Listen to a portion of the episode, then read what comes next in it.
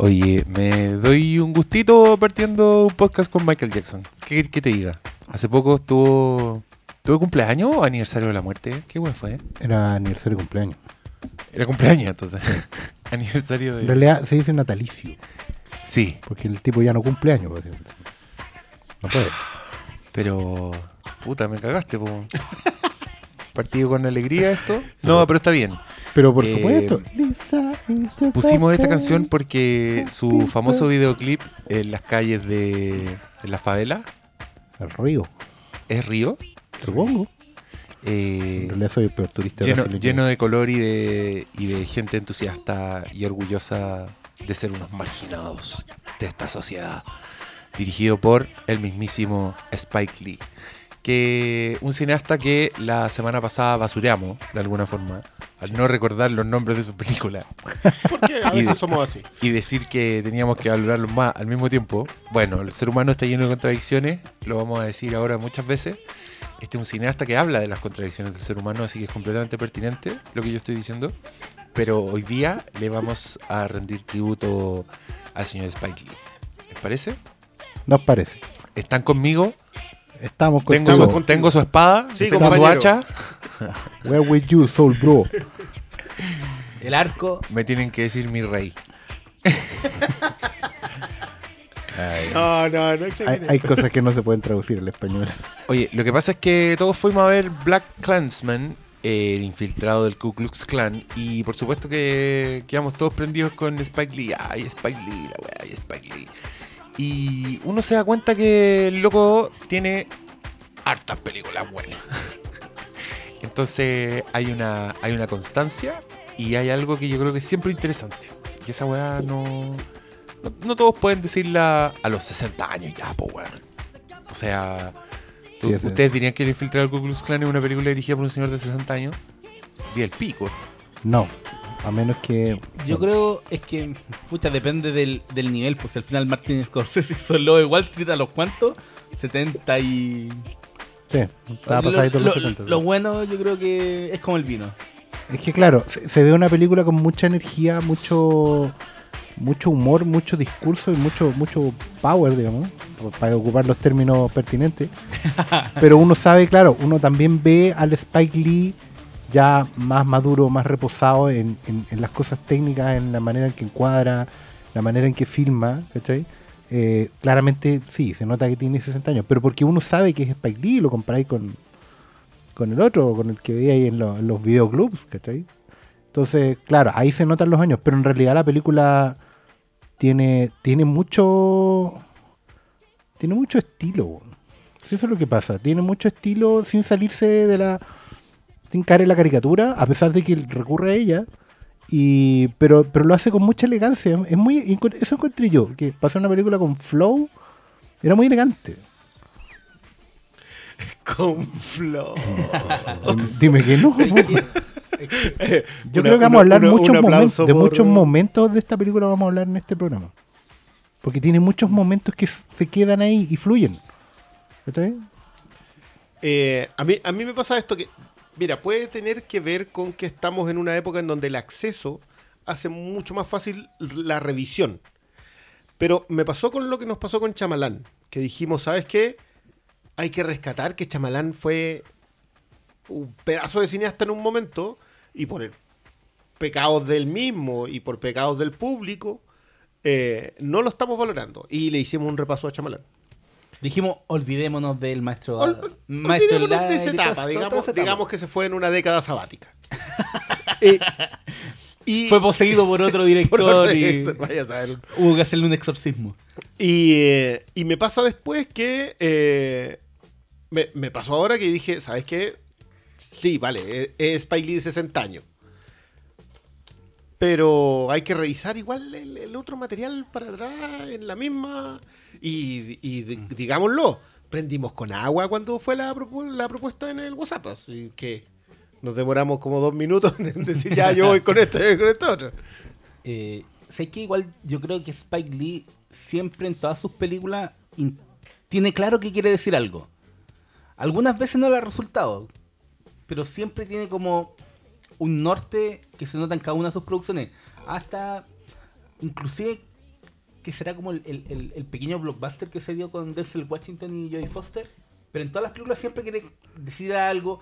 Quizás no le resulta siempre, pero yo creo que lo rescatable de Spike Lee que como director siempre tiene una voz. Y en cada una de sus películas y sobre todo en aquellas que tienen como temas raciales es donde obviamente se nota más porque es el tema que más le interesa. El, sea, inclusive en películas como El verano de Sam donde son conflictos entre italoamericanos y no solo entre afroamericanos, siempre hay, siempre tiene algo que decir sobre un contexto social, eh, un inclusive el, el contexto político. Y eso algunas veces se le, se le olvida a la gente y hay que igual considerar que en los 2000 tampoco hizo tantas películas. O sea, sí, pero estuvo como medio desaparecido en las últimas décadas, ¿cachai? Yo creo que Black eh, Clansman es la película para O sea, recuperarlo. por- porque lo devuelve a lo suyo, digamos, que es la historia de su, de su pueblo, no es. Igual es muy de tribu y muy. Yo no sé qué otro director norteamericano es tan, voy a usar este término, muy entre comillas, pegado con su tema social. Porque, Sí, que- porque Scorsese al fin y al cabo trata de algunas, pero Scorsese se sale de su, de su Sí, ámbito italoamericano. de hecho, yo tengo, yo tengo la, como la, la impresión, más que una teoría, la impresión de que lo que lo que pasa con Spike Lee, lo que pasó, como decía Pablo, en los 90, en los 2000, es básicamente que en un momento Spike Lee está como siempre de una forma u otra contando la misma historia.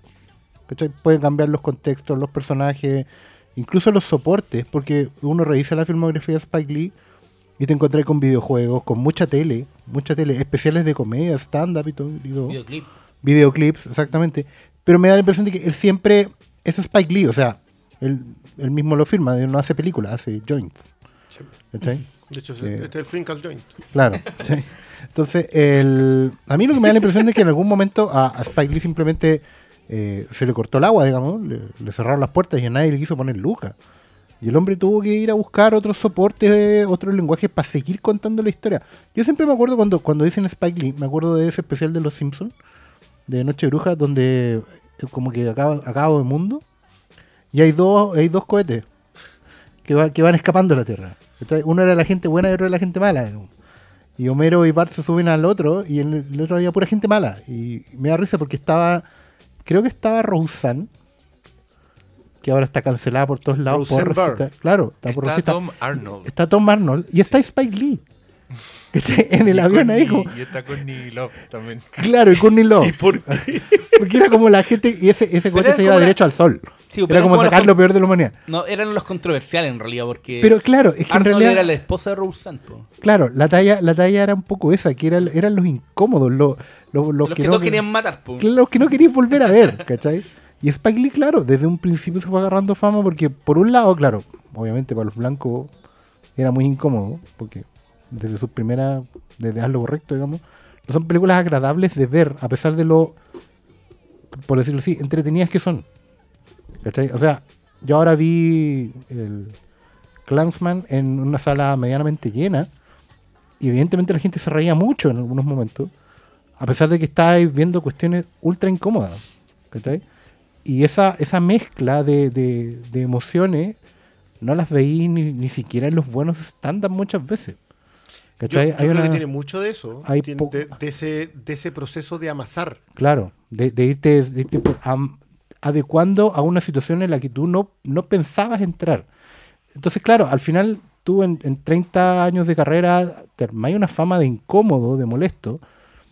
Y claramente aquí, en esta película, la, la más reciente, se nota que por las circunstancias, los momentos, las cosas que están pasando, eh, hubo ganas de ponerle lucas, hubo ganas de, bueno, la película tiene un cartel gigante que dice producida por Jordan Peele, ¿cachai? el director de Get Out. Y obviamente que es una película con discurso en el momento en que está Estados Unidos y el mundo en general, y era necesario que hiciera, por supuesto. Pero tiene que ver con que el hombre ha mantenido el discurso independiente del, del contexto, de las circunstancias. Ahora es más necesario, ahora se puede gritar más fuerte, es necesario gritarlo más fuerte, pero, pero el tipo siempre lo ha estado diciendo. Y eso es lo, es como lo, lo- lo que ahora uno mirando para atrás encuentra súper valioso. Que el tipo haya sido amigo de Michael Jackson. A pesar de la fama y los vaivenes que puede haber tenido Michael Jackson. Onda, eso de salir corriendo. Nunca estuvo en Spike Lee.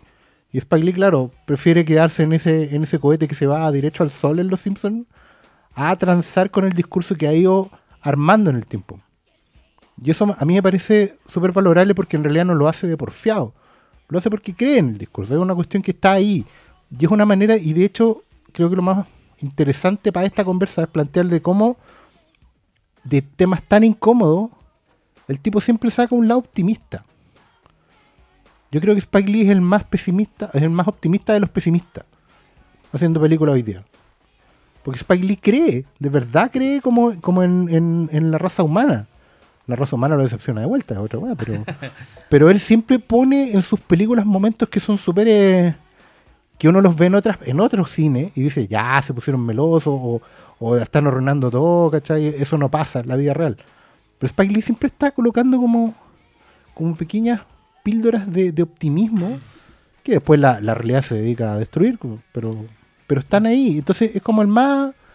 Y es una constante. Yo como que repasando algunas de las películas ahora para este programa, fue como, mira, siempre estaba ahí. O sea, en los peores momentos igual estaban los hermanos, ¿cachai? Estaba el chiste, estaba la, la- la lealtad entre, entre vecinos, entre barrios, entre pandillas. Cómo se van armando los lazos, ¿cachai? Las pandillas en Spike Lee siempre son súper fieles a ellos y, y no necesitan haberse salvado la vida. Nada, son, son fieles porque están ahí, estaban ahí juntos, les tocó. Y los locos se hacen leales por eso, no se hacen por otra cosa. No porque se den plata, porque se han salvado la vida, porque se quieran comer a la mina. No, están porque están ahí, porque les tocó. De hecho, sí, una cosa que se, me venía a la, cabeza mientras tú hablabas es que más que un director, yo creo que también él, está definido más por un término que se usa poco, pero. O a veces se usa como más. O la guapa saca que el término autor. Yo creo que Spike Lee es un autor y, toda su filmo- filmografía lo refleja. Y en términos de la comunidad, yo creo que está hasta en, en muchas películas donde uno creería que está hablando como de la perversión máxima de la, de la humanidad. Tomemos de nuevo el, el ejemplo de Verano de Sam, donde habla de un, de un psicópata. En esa película hay una escena donde, bueno, te presenta un homosexual en donde el tipo es humillado, se mofan de él, pero cuando alguien de afuera, un, un extranjero del barrio, le pega, le saca la chucha, los mismos que le hacían el, el bullying vienen, llegan y, y, y lo salen a defender.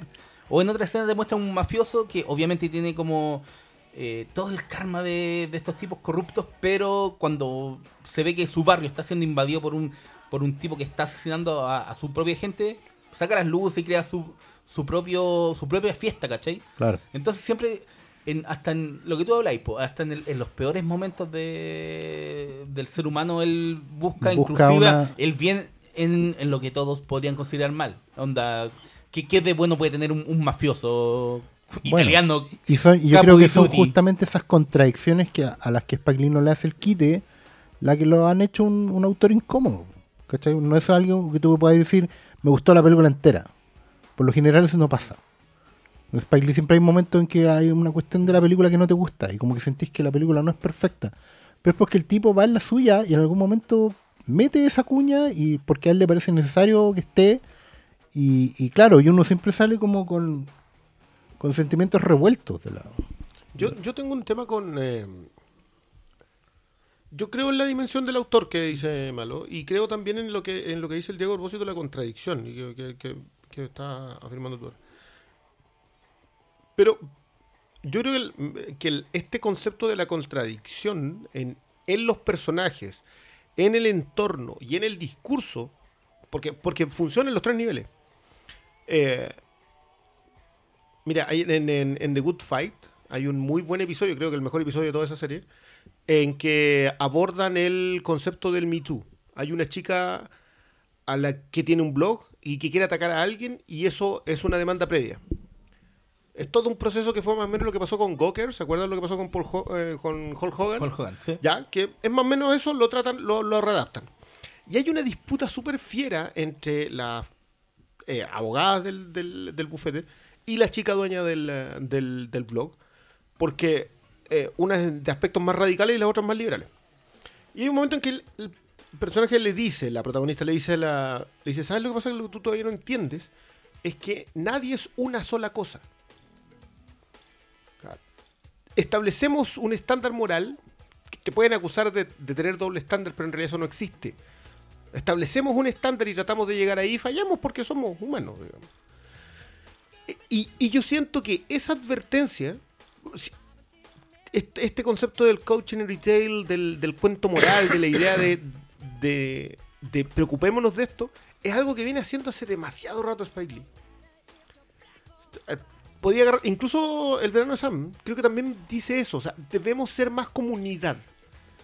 Lo, lo tiene también Malcolm X, lo tiene Do the Right Thing. Entonces, incluso en, em, en la hora 25, cuando hace todo este discurso sobre que Nueva York tiene que unirse, que es una cuestión que pasa casi en paralelo a la auténtica trama de, de la hora 25, siempre habló de eso. Somos seres humanos, somos contradictorios, no somos una sola cosa, pero tenemos que un día, ese clásico cuadro de, de Do Thing, donde todos van insultándose porque el otro es distinto. Y siento que Black Clansman es eh, un. Se los dije. Tal como toda la otra fue una dimensión, y por eso también funciona tan bien que transcurra en una década rematando en otra, con prácticamente eh, siendo ancestral a principios del siglo XX, con ese remate que. eh, yo no, no quiero entrar en los spoilers, digamos, pero, pero a mí me dejó mal. Si fue puta. Vol- volvemos a todo este rollo Sí. que ya nos habíamos sacado, ¿cachai? Eh, y, y siento que es como, se los dije, sin juzgarte tampoco por no haberle hecho caso. O sea, sigue, sigue detrás Spike Lee, sigue en la persecución. Por eso, sí, con- comparto con la idea de que no parece que sea una película filmada por un tipo de 60 años. Porque sigue con la frescura de seguir apuntando al mismo lado eh, sin hacerte un... enjuiciando, sí, pero no, condenando. No predicando. Claro. O sea, él hace el juicio en el sentido de que el juicio sea un debate. Mm. Pero no, no, no emite condena, porque todos somos todos culpables y todos inocentes. ¿cachai? Sí, en realidad tira como un tortazo a la sociedad. Bajo Que, una- que lo viene haciendo siempre. Siempre está en su filmografía. Oye, una cosa. Pasaron 12 minutos y no pasó nada. Entramos como directo al tema. Este debe ser como un, Sí, un te va a estar feliz. Está bien. A Hay veces complacemos a gente- la critique. Hay gente con- contenta en este momento. Sí, yo le digo, ustedes se sienten bien. O a lo mejor no lo va a escuchar porque no le gusta Spike Lee. O- es probable. Porque encuentra que Spike Lee no va al grano.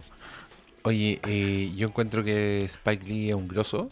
Me gusta mucho compararlo con Scorsese porque creo que tiene N Scorsese. Pero es como un Scorsese mezclado con Oliver Stone y con el continente africano.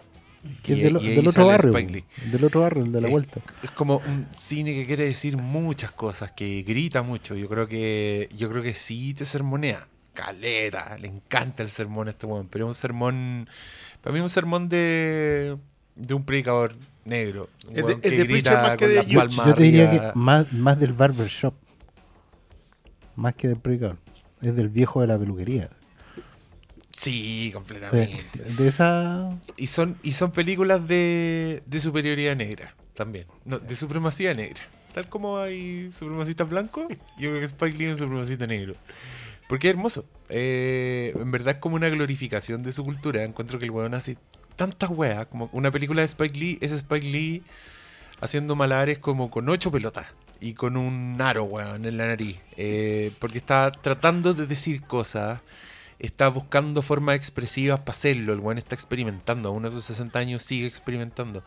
Tiene unas constantes visuales que son súper bacanes como... Que todavía se ven medias noventeras. Eh, me pasó cuando tú que es- vi, yo vi Do the Right Thing y Summer of Sam. Y curiosamente creo que Summer of, of Sam envejeció peor que Do the Right Thing. Porque es como estas típicas weas ochenteras que mezclaban como planos quemados, así como efectos culiados de Avid, de primeras weas que estaban apareciendo, la, la- unas weas medias Tony Scott, así. Y encuentro que el weón se pierde un poco. Pero sigue siendo como un weón grosso, que tal como Scorsese tiene como unos estallidos de emoción y de, y de pura actuación. A mí esa weá me sorprendió, como que en todas sus películas hay al menos una escena en que hay cinco weones actuando y gritándose y, y- y teniendo como unos diálogos súper complejos y ricos. Y como que son escenas que tú quedas así como, wow, vuelto loco. Eh, Do the Right Thing es como un... Es como una carta de presentación. Es como un weón, tiene como esa energía de pendejo diciendo, ah, ya, yo, yo vengo a hacer películas. Como una weá que uno veía en ciertas primeras películas de ciertos directores como Perros de la Calle también tenía esa weá. Puta, las primeras de Scorsese tenían esa weá. Em, y, es una weá que casi parece obra de teatro, como con muchos personajes en una comunidad, en una cuadra, con pequeñas viñetas que incluso se pueden ver como por separado, ¿cachai? Igual, igual se disfrutan como una escena se trata de dos personajes peleando, otra escena es otra wea más y entre medio hay unos viejos que son como los viejos de los Muppets que están sentados sapeando y que comentan todo. Y hay un DJ que es Samuel L. Jackson que también está narrando todo el rato como hilando las weas. Y, y la película se trata como de unas tensiones que empiezan a, a crecer entre lo- los ciudadanos, principalmente entre los italoamericanos, que están ahí en una en Sal's Famous Pizzeria, y, y los negros, pues, que son los que comen ahí, pero que no se sienten cómodos en el lugar. Y, hay, y bueno, hay un montón de weas. Está Dani Hielo siendo Dani Hielo, que hay cachado un weón. Es el weón que mejor hace de, De Daniel Hielo. de- no, de un weón que está cansado de la vida. Así como que ya. Me voy a levantar a trabajar de nuevo, pero. Pero yo morir. pero me Eso quiero dice- retirar. sí. No importa Sí, quién gobierne, no que la importa quién el gobierne, igual me tengo que levantar a weón hace lo mismo en El Perfecto Asesino y hace lo mismo. Aun- Aunque ahí yo siempre creo que se está se, se está jodiendo al pobre. Ah, Ya. se lo caga, pero. Todo. Parejo, pero el weón igual está ahí. Está ahí como, ya, ¿sabes qué? Ok, ya. Está ahí cansado. Igual que Repite en- el personaje y en una serie después de la. lo repite, Hillary- lo repite en, en Papa Don't Preach, el videoclip de Madonna. Ahí está Dani Hielo, haciendo Dani Hielo chato, con lavando los platos ahí, weyando. Pero re- repite el personaje del contratador de Hitman, de Hitman, de asesino, en esta serie. No, oh, se el En, el fondo el italiano con sudadera. Pero el, sacri- el sacrificado. El, el viejo, claro. El, el El que aguantó, po, que se El quedó ahí. El que, el que reta al hijo por ir a juntarse con los Claro, por- porque se quedó ahí, po, ¿cachai? El italiano con sudadera con ponchera. Y Turturro, que está malito en esta. Da. No, están todos como quieren. y el mismo Spike Lee mandándose un la gran Shyamalan y dándose el, el protagonista, Sí. básicamente, de la película. Se parece a Shyamalan igual, Spike Sí, Lee. tienen su aire. Pero es algo que hacía más en sus primeras películas de tener esos, esos Igual roles. él, él se manda a Shorty en eh, Malcolm X, que igual es personaje clave en- durante la existencia de Malcolm Little. digamos, ¿no? Eh, Que igual tiene mucho de como, como escribe. No, no solo un director, sino que también está metido en las historias, en lo que ni siquiera, muchas veces, claro, que tú tenés un súper buen punto al hablar de, de Spike Lee como, como autor, como, como los Scorsese, como un tipo que viene del barrio y más que a contar historias, viene a contar, viene a reproducir lo que escuchó alguna vez. ¿Cachai? Son diálogos que están ahí constantemente flotando en el aire. Que es lo mismo que tenía el primer Tarantino, ¿cachai? Que antes de. Cuando, claro, cuando tú pensáis en la historia que has venido dándole vueltas durante todo el tiempo que quisiste ese cineasta, hasta que podéis colocarla en pantalla, obviamente tiráis toda la carne en la parrilla, eso es lógico. Todo lo, lo que habéis venido escuchando, madurando, reescribiendo durante un montón de tiempo. Y, y claro, ahí tú te das cuenta cómo ponen toda la piel, en el fondo. Y es muy lógico que Spike Lee haya, haya cosas que sienta que, obviamente, que son suyas, que son de su boca. La diferencia es que yo vi eh, She's Got It, una de las primeras, creo que es la primera película de él. She's Gotta Have It. She's Gotta Have It. ¿cachai? Es el primer Que la- largo de El primer largo de él. Y claro, ahí todavía se siente como un estudiante saliendo de la escuela de cine. Pero, pero ya estaba eso de, de no voy a contar una historia, voy a, voy a hablar de lo que estoy viendo acá. ¿Cachai? Que eso puede ser una historia o no, pero... Y, se pone a contar la historia de esta chica que, que está entre tres compadres, ¿cachai? Y, pero claro, todo el rato están como aprovechando la pobreza de recursos, resolviéndolo con, con inteligencia, con y con una manera de ir construyendo una narrativa que uno la ve, la ha visto en todas las películas después de, ¿cachai? Siempre hay un narrador, siempre hay una especie de, como bien decía el Diego, es medio teatral al mismo tiempo, pero pucha, tiene mucho que ver con la cultura del, del barrio donde las historias se van contando en distintos momentos, cada uno le pone lo suyo, y son historias orales, al fin y al cabo, es como un cine súper de, de tradición oral. De la historia que me contó, que me le han contado al otro, que le contaron al otro, y cada uno tiene su punto de vista. Y cada uno le agrega, y agrega contradicciones, agrega matices, agrega elementos, pero siempre a través de la palabra. Al final la palabra es fundamental en el cine Spike Lee, no, es un- no es un cine silencioso. ¿cachai? Es un No, cine no, hablado. De, de hecho, eh, de hecho, un cine muy poco narrado visualmente. Mm. pues, con ese, No sé, igual Malcolm, en Malcolm X toma un paso hacia, hacia el cine, digamos. y Porque trata- evidentemente porque es su, también es su épica, digamos, más... Pero igual, Pero es debe como- ser como su cuarta o quinta película, si tampoco es. pero igual siempre está como marcada la historia. Creo que en, en Ella me odia es lo que es donde está menos marcado ese tema, porque le interesan otras cosas en esa película. En Jungle Fear también. Pero también hay, hay como un reconocimiento de lo que para él es Nueva York, tomando como todos los problemas de Nueva York, especialmente los 70 y, y 60, donde, no sé, pues estaban los conflictos entre los italoamericanos y los afroamericanos. Divididos en barrios casi como tú estás en tu gueta y yo estoy en el mío y no te metáis acá. Y siempre con, con su visión sobre el Nueva York de, de lo que es para él. Y no sé pues de nuevo volviendo a, Vernon Sam este bueno es como muy fanático de los deportes pues siempre va a los, a los partidos de los Knicks en, en la NBA pero ahí Claro. mete a un jugador histórico de del béisbol un ícono de del deporte y él siempre como que rescata a esos personajes que los marcaron en la historia de ellos Bueno, sí, en general siempre, porque es que eso es lo bonito, porque en el fondo es parte de la vida de barrio. O sea, tú habláis del resultado del partido del domingo, está en la conversa y lo, y lo vais matizando con el caos político y con el pelambre de la vieja a la esquina o de, sepan disculpar, la culona que vive a la vuelta del otro lado. Porque son las conversas de la esquina, son súper poco, no necesariamente son correctas, no están planificadas, son súper de tripa y por eso mismo también son incómodas muchas veces. ¿Cachai? Pero el, el loco ha sabido construir una carrera sobre esas historias, que son historias mínimas, que son historias de, o quizás no mínimas, pero en realidad son contadas desde el punto de vista de la cuneta, ni siquiera de la Es calle. que, es que ahí es donde se sale Malcolm X, porque Malcolm X eh, es una historia demasiado importante para, lo, para el, el- el afroamericano, para el negro, digamos, ¿no? es demasiado fuerte para, la, para su cultura. Entonces, yo igual esa la saco un poco, independiente que creo que es un muy buen resumen de su de la forma en que él enfrenta el cine. Sí, Eh, porque, para poner un paréntesis claro, porque podía escoger entre Malcolm X y Martin Luther King, escogía Malcolm X. Ya te habla desde el, punto, desde el lugar de donde estáis viendo la historia. Sí, ojo que eh, igual tiene su su matiz ese asunto, porque mira, yo no me gusta entrar en esta en este tipo de dinámica, digamos, pero a Malcolm X no lo matan por ser un líder negro. A Malcolm X finalmente termina muerto porque cambia el foco y se da cuenta que la lucha no es del blanco contra el negro, sino que la lucha es de clase. Y cuando deja de ser simplemente un líder negro y pasa a ser un líder rojo, hasta luego. Ahí se mete, digamos, The Man utiliza la nación del Islam para finalmente echarse. ¿Qué es lo que pasa? Que el final de la vida de Malcolm X, su disociación con Martin Luther King es mucho menor. Eh, Spike Lee termina Malcolm X con, eh, con una cita a King. Y termina, y termina um, Do the Right Thing con una cita, con una cita a los dos. Más encima, el, eh, ¿cómo se llama? El, el flacuchentito con problemas que anda vendiendo las fotos. Smiley.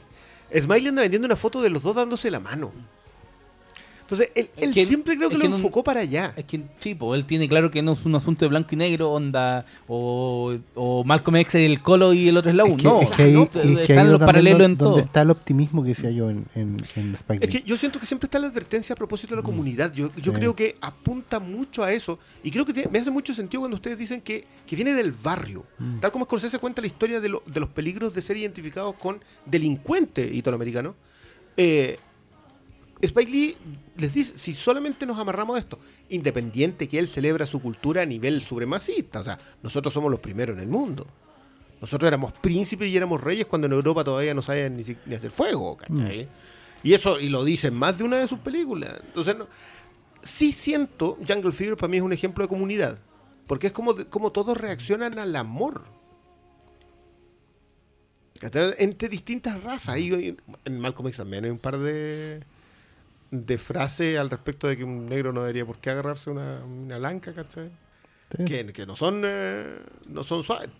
Es que es un término, es una idea como que está en, eh, en- en- en- en términos de la cultura afroamericana también. De, no sé, desde que las propias negras como que cuestionaban a los negros que se metan con blancas. Sí, es que en, en- en Malcolm X ocupa la frase a propósito de que es tanto lo que te decían que eso era prohibido fueron tantas las veces en que los blancos violaron negras, violaron tanto a nuestras madres y a nuestras hermanas, que finalmente vemos a la blanca como el, precio como el premio final. Y es súper duro ver a las mujeres simplemente como resultado de, de- una lucha entre, entre otra cultura, digamos. Pero, pe- pero yo vuelvo sobre este, este cuento moral que es súper raro ver a Spike Lee hoy día, volver a revisarlo y darte cuenta que el, que el diálogo entre Adam Driver y... O sea, entre los dos policías, entre los dos Ron, ¿cuánto se llama? Entre los dos Ron. entre los dos Ron, eh, en donde hablan de, ¿sabéis qué? Yo nunca he tomado conciencia de que también he sido discriminado. Y es un diálogo sobre eso, es un diálogo de somos hermanos en esto. Y yo, yo veía ese diálogo y decía, de nuevo, y, y como que te, da, te empiezas a, a mirar hacia atrás y decir, siempre habló de esto. Es que es una, es una Lee". constante, claro, porque se supone que estamos agrupados por raza, pero al fin y al cabo estamos agrupados por clase, al fin y al cabo. ¿Cachai? El loco, lo que los une a ellos no es tanto, o sea, los une el hecho que sean discriminados, porque uno es judío y el otro es negro, pero en realidad lo que los termina uniendo de verdad es que los dos son empleados. Y tienen un patrón que les va a hacer sacar al final la- las cosas, destruir la, la evidencia y todo, porque son empleados. po. Lo que al final los termina a ellos aliando cada vez más, el hecho que los dos están en la misma posición frente a, a murallones al poder, ¿cachai? Al poder que los va... Al final va a hacer que... Los va a hacer sentir que todo lo que ellos hagan no vale la pena. Todo el rato. ¿Cachai? Las frustraciones del personaje de Adam Driver tienen que ver con... De, de Flip. Tienen que ver con... No con que el buen en realidad sea judío, blanco o esté haciéndose pasar por negro, sino porque básicamente lo ningunean todo el rato. Como el buen se está embalando en algo, ya. Sale de acá. No tiene importancia lo que está diciendo. Sí, pero yo igual creo que en, en- en ese personaje la clave es reconocer eh, que él no hacía propia su historia, que él no se, no se había dado cuenta de que como judío... Ese es su él- eh, ese es su, es su, su karma también, eh, de que él como judío renegaba porque... Es que nunca lo y- había tenido. Si lo dice, es que, es que eso es lo Sí, bueno de porque no Spike se da Lee, cuenta de eso. po. Es súper explícito de Spike Lee, no, no tiene así como matices. Como, no, yo en realidad nunca he pensado en que era judío porque en realidad no hay judíos a mi alrededor. po. No tuve ni bar mitzvah ni una de esas cosas. No era tema para mí. Y ahora lo sea, estoy pensando no, todo el rato. Él, él igual deja entrever que su tema era no hacer cosas de judío. Para mimetizarse con el resto y no ser no sufrir las típicas weas que sufre es que, un es que no era tema. po. O sea, bueno, hay- tienen Eh, dos conversas. mira, acá se, tiene- se- se usa un término ahora que es cuestionar tus privilegios. Claro. El- porque- la gran gracia de Flip es que no tuvo que hacerlo nunca. Tuvo acceso a esos privilegios de ser hombre blanco en un espacio en donde quien no lo era era discriminado. Eh, y cambia- hace el giro. Es que Eso es lo que más me gusta a mí de, de- de volver a repasar la, la filmografía de Lee. Dejé de ver simplemente el factor racial. Porque Spike Lee deja de darle la importancia real al factor racial. Y te dice que en realidad es, es otro el, el- el nivel de importancia. Es, es esa hermandad. Y agarráis. per- Perdón, si al final de Do the Right Thing. ¿sabéis que nos hemos herido durante generaciones? Pero vengo a trabajar el lunes. tiene, tiene mucho que ver con, con, em, entender que, claro, el, tema de la, de la raza eh, es necesario, obviamente, rescatarlo y, defenderlo, porque si no, ¿quién? Como súper obvio, o sea, por, por eso hay puros actores negros y temas negros y toda la cuestión. Pero al final del día, lo que hace distinto a una película Spike Lee de una Black Exploitation cualquiera, como, como dicen también acá en Blanksman, que, que es eso, es una película Black Exploitation, pero hecha por Spike Lee, y en un momento, a una, una escena hermosa arriba del puente en esta película, y se ríen de todo el Black Exploitation de los 70, todo este cine de negros para negros, hecho por negros, sobre negros y caricaturas negras. Eh, se ríen porque al final dicen, pero si eso no es real, eso no pasa en la vida real. ¿cachai?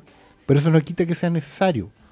Pero al fin y al cabo, la diferencia entre una película de Spike Lee y una Black Exploitation es que Spike Lee reconoce que lo otro no es real, que, que al final lo que te define no es que sea una película para negros, sino que sea una buena película. ¿Cachai? O sea, si uno se queda sentado en esta película todo el rato con los ojos bien abiertos viéndola, uno es porque es buena, y en general las películas de Spike Lee, las buenas, las que te agarran, digamos, las que te entretienen mucho. Está ahí las dos horas y tanto despiertito, viéndolas todo el rato. Malcolm X es más Ya. difícil. Sí, Listo. Pero igual Oye, es una es película que- importante. Expliquemos que ¿Verdad? nosotros teníamos esa tarea. Nosotros dijimos ya, repartámonos películas de Spike Lee, eh, porque ni cagando todos vamos a ver la filmografía completa. No. De hecho, tenemos solo una muestra muy reducida que hablar. Escogimos dos películas cada uno, creo. Mm. Y no sé, pues les quería proponer si quieren hablar de esas películas que vieron. Igual Por yo- supuesto, todos invitados a, a integrarse. Igual prefería hablar un poquito más de Clansman. En términos de que también creo que es una película necesaria para el contexto actual de Estados Unidos y el final de la película lo que el, el tortazo mayor. Es que por eso yo creo en lo otro. Yo creo que si repasamos la filmografía nos damos cuenta que nos venía diciendo eso y que hoy día nos dice, se los dije, con mucha, con mucha altura de mira. ¿eh? Yo encuentro que no es, no es un picoteándote el ojo, no, es el. no, no te, no te viene a pasar la No. cuenta. Te viene a recordarte, ¿sabes qué? Debimos haber hecho esto antes, pero todavía Mm. no es tarde. Claro, y, y- y- y es como una visión que va contra una. De hecho, una máxima que hay actualmente en internet que es como: no alimentes al troll. Y uno dice, Claro. ya, de más, po, si no alimentamos al troll, el one se va a quedar Va a aquí. desaparecer. Y el problema es que esta película te dice, No, si no alimentas el troll, estos buenos, los trolls De hecho- pueden seguir multiplicándose y tramando entre... De hecho, yo siento que Entre es las una, sombras es bajo el puente. Blank, Blanksman es una muy buena oportunidad de hacer justamente lo que no se hace hoy en día, que es ir hacia atrás. Y lo que, y lo que hicimos un poco eh, con, con- para este programa de ver, volver a ver películas de Spike Lee, tiene mucho que ver con eso. Porque claro, eh, Blackman es como una especie de remasterizada, de disco remasterizado, grandes éxitos de Spike Lee. ¿Cachai? Y lo hace, pero lo hace en el tono que necesita hacerlo, porque hoy en día hay un montón de población, y digo población porque no son solo los negros. Si una, una de las cosas buenas que tiene esta como sobreexposición de la cultura negra de los últimos años, ¿cachai? En lo mainstream y en todo lo, y en todo lo demás por, por la necesidad de, de ser más inclusivo, de dar tribuna, que es lo que se quejan en la película, por ejemplo. Están en los 70 quejándose de que hoy en día los negros salen en todas las películas, que no, antes no salían en la tele, y están colonizándonos y están conquistando todo.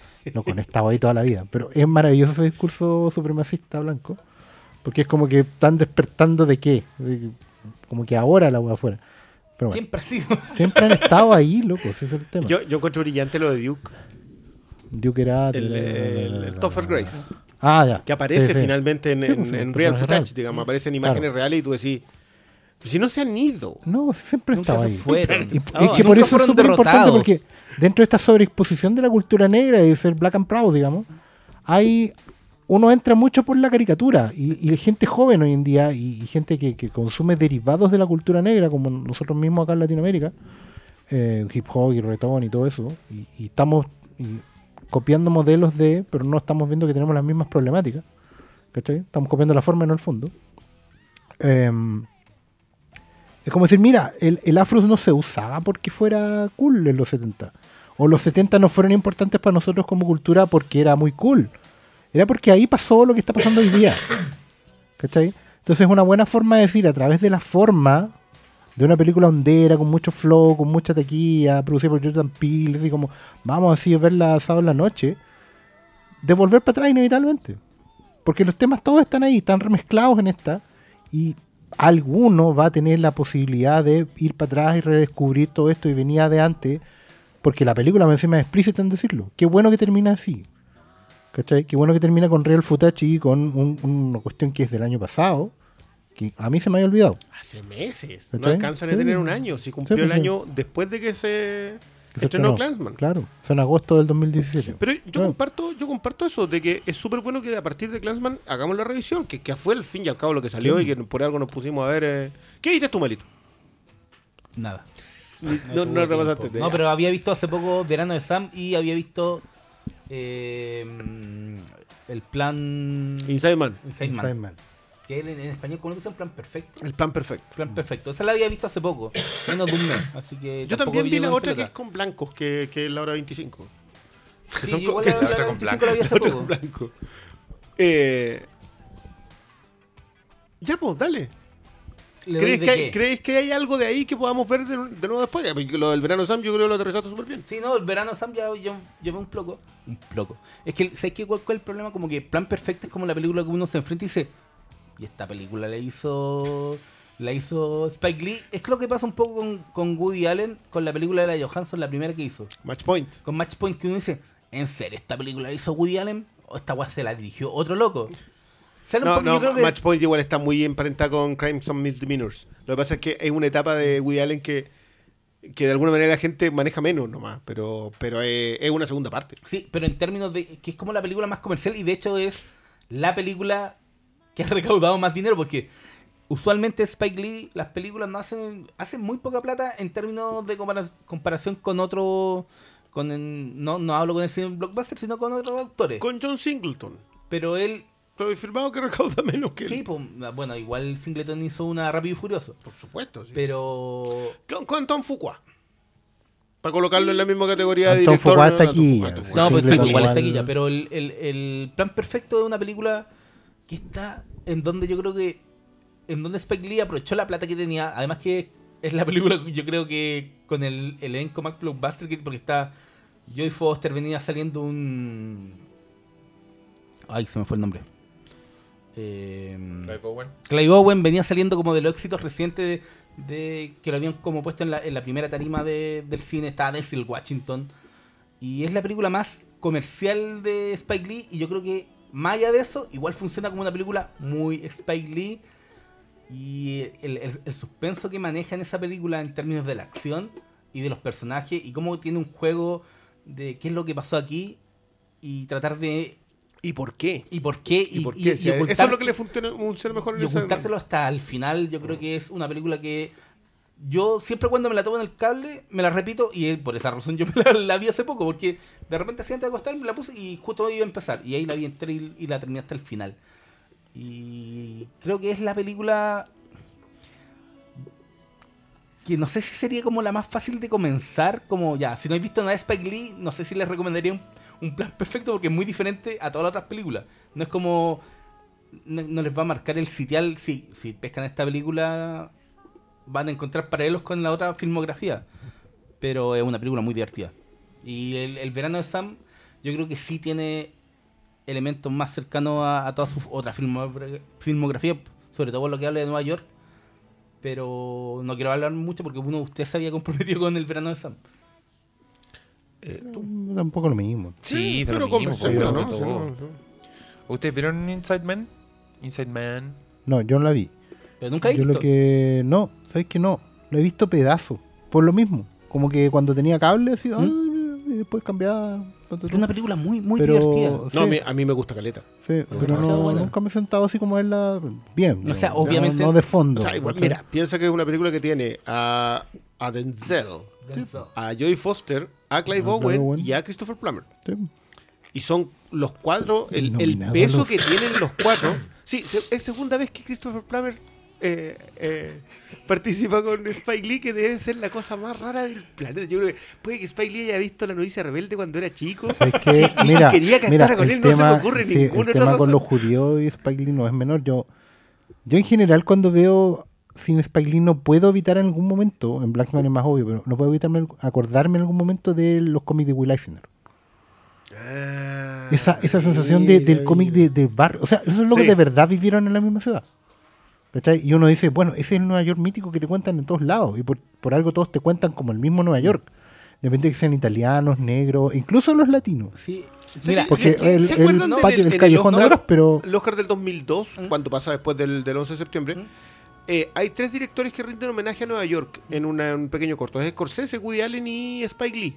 que Que fue la primera vez en realidad que yo entendí que Spike Lee Spike Lee era ahí. era súper neoyorquino. Y claro, tú después le revisas la filmografía y una filmografía en que Nueva York es súper los- en importante. los partidos de los Knicks. Claro. Claro, no, y porque ¿sabes claro, qué? es que claro, uno ve como la cancha, el barrio chico, Mm. el callejón y dice, bueno, será algún pueblucho, pero en realidad son los callejones Sí, de, Sí, igual de Harlem y todo. tomando un ¿no? poquito la filmografía de Spike Lee, eh, Inside Man sí, sí tiene la, la relación en términos de que es como el otro Nueva York, es como el, el más corporativo, el de El Wall Street, sí, po, sí, pues y, es la y el de la mirada del, autoridad es- el del poder, po. Pero el también del poder. cuestionado. Mm.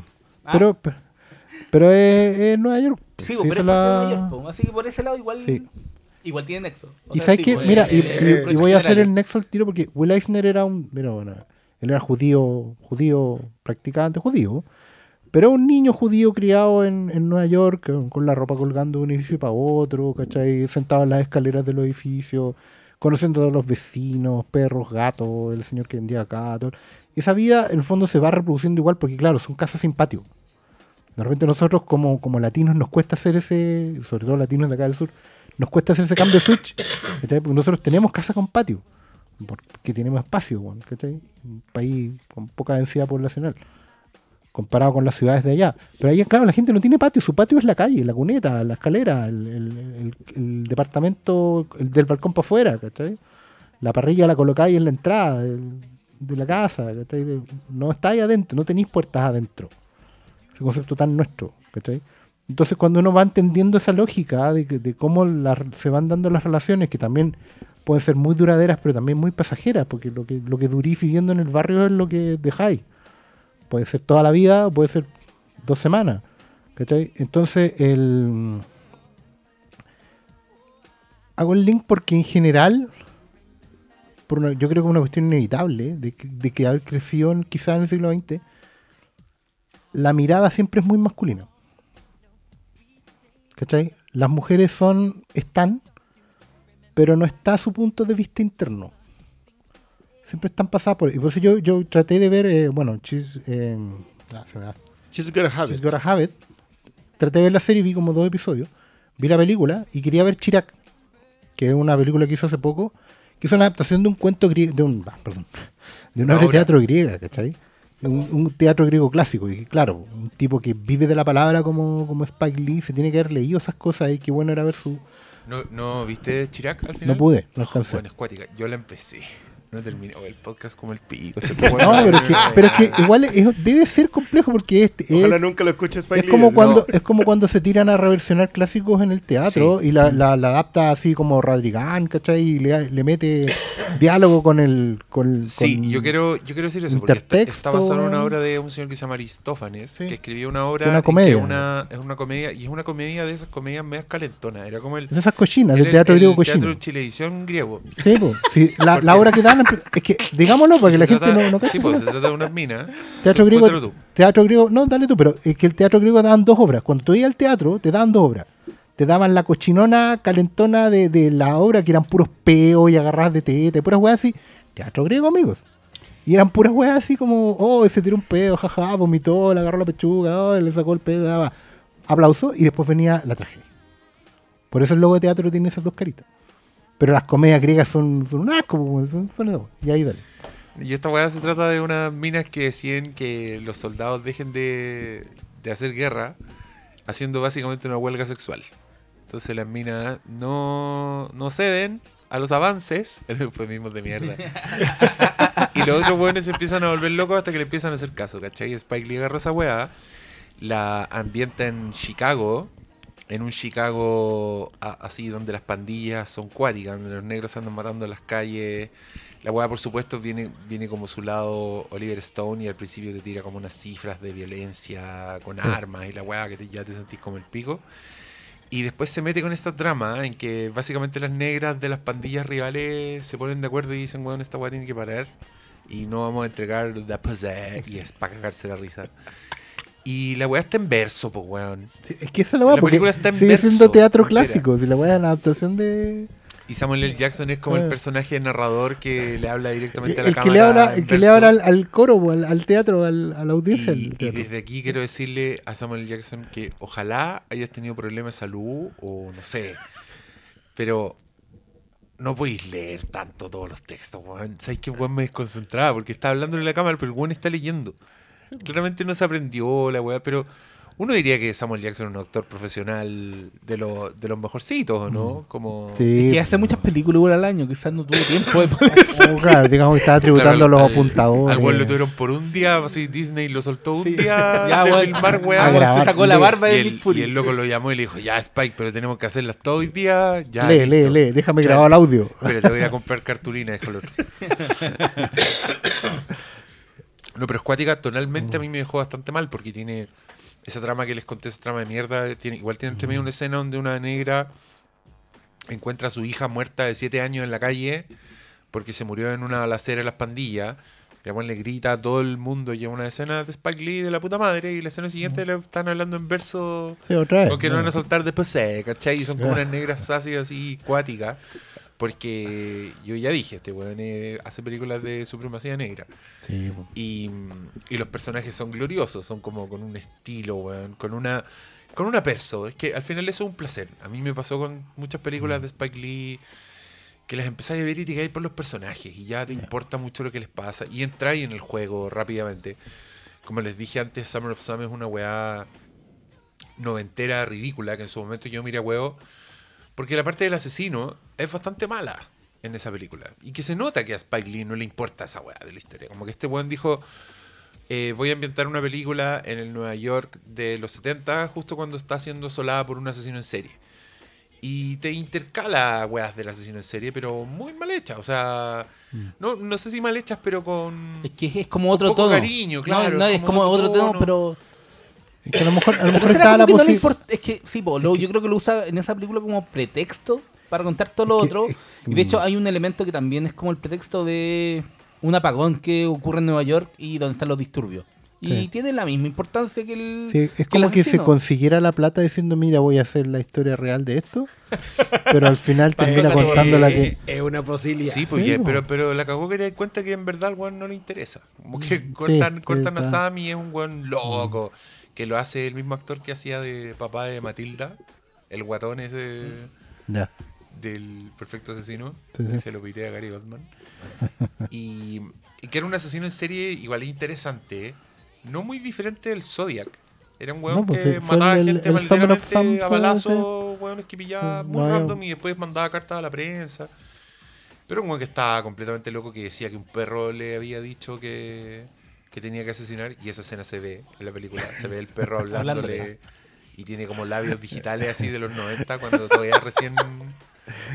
A lo Lancelot Link. Ni siquiera como... Pero igual, pa, sí. No, como- y, y como John Leguizamo, el- es que, que yo diría que el protagonista de la película es como mm, un weón crónicamente infiel con su esposa, pero es como una infidelidad muy italoamericana, como de culpa católica. Con culpa weón, católica, tú, El loco no culea con la esposa. Que el weón encuentra que su esposa es Hace el sagrada. amor. Claro, y hace el amor. Y el weón en verdad como que no se calienta con la esposa. Y es la mea tiene, mina. y tiene, y tiene amantes donde el weón. Entonces cu- cuando habla con el amigo es como, pero weón, ¿cómo voy a dejar que mi esposa me chupe el pico? Es mi esposa. Eso es sagrado. Y el weón tiene como una zorra por dentro y el weón tiene como un semi-encuentro con Sam. Y entonces después se... Se psicopatea. se- se- claro, se, ¿cómo, dice, ¿cómo dice la señora? Se psicosea. Mm. Anda todo psicoseado, cree que lo van a matar, como tiene una culpa muy rara. Y al mismo tiempo está el personaje de John Brody, que es el amigo de Leguizamo, que es un que está pasando por muchos cambios y que un día despierta punk y aparece con el pelo con púa. Y Y decide como dedicarse a la música, claro. y vive en este barrio de italoamericanos homofóbicos y, y, y esa paranoia de que, de que nadie, cualquiera podría ser el asesino Sam, empieza a afectar a ese núcleo. Y son unas tensiones así bien, bien terribles. Y tiene muchas escenas Spike Lee de enfrentamiento. Mira Sorbino, Dios la guarde, Sí. que está muy bien en esta Sí. película. Eh, ella es la esposa de, de Leguizamo. Y hay pocazos negros en esta película, pero los que hay empuñan el brazo en alto y, y están por Spike la Lee uno lucha. de ellos. Que es el reportero. Sí, pues el reportero, en otro- dándose otro rol nada de piola. Y el policía era negro, ¿te acuerdas? Ah, cuando, lo- veras. cuando los mafiosos se ponen racistas y el buen dice yo me voy de acá y después en un montaje te lo muestran con la esposa. Ah, claro, porque uno de los, de los, pacos ya así como en la su niñez, el, el protegido del, del capudito. Sí, pues eran, eran buenas esas historias igual, son, son buenas las historias. Sí, pero hay micro historias en esa película que es, igual en todas las películas siempre están. De Spike Lee yo encuentro que hasta el personaje más secundario siempre tiene como una relevancia. No está ahí solo por rellenar o por, bueno, nos conseguimos este actor famoso y lo metemos igual. No, yo creo que cada personaje siempre cumple una función en las películas de Spike Lee. Y otra de las cosas que estaban hablando un poco, yo igual creo que, aunque es como muy... Sí, somos los mejores de... Somos la raza original y bla, bla, bla. Igual le da como un, un sentido de con- contradicción en, por ejemplo, en Ella me odia, una película donde un negro se transforma básicamente en el en el progenitor de, de Nueva York, en donde muchas minas se le acercan para tener guagua.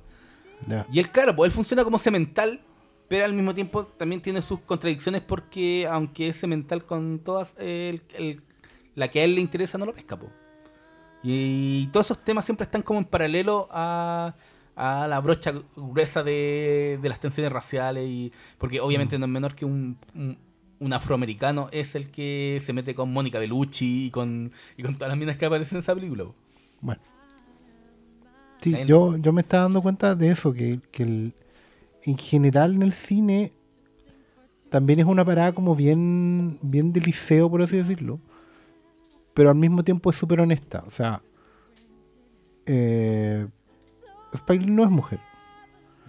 Él tiene una visión, está rodeado de mujeres, está siempre hay mujeres en sus películas, pero no, no es mujer, no, y no intenta colocarse en ese lugar. Y es una opción súper válida, y eso hay que decirlo bien claro, porque tú podéis engrupir o no.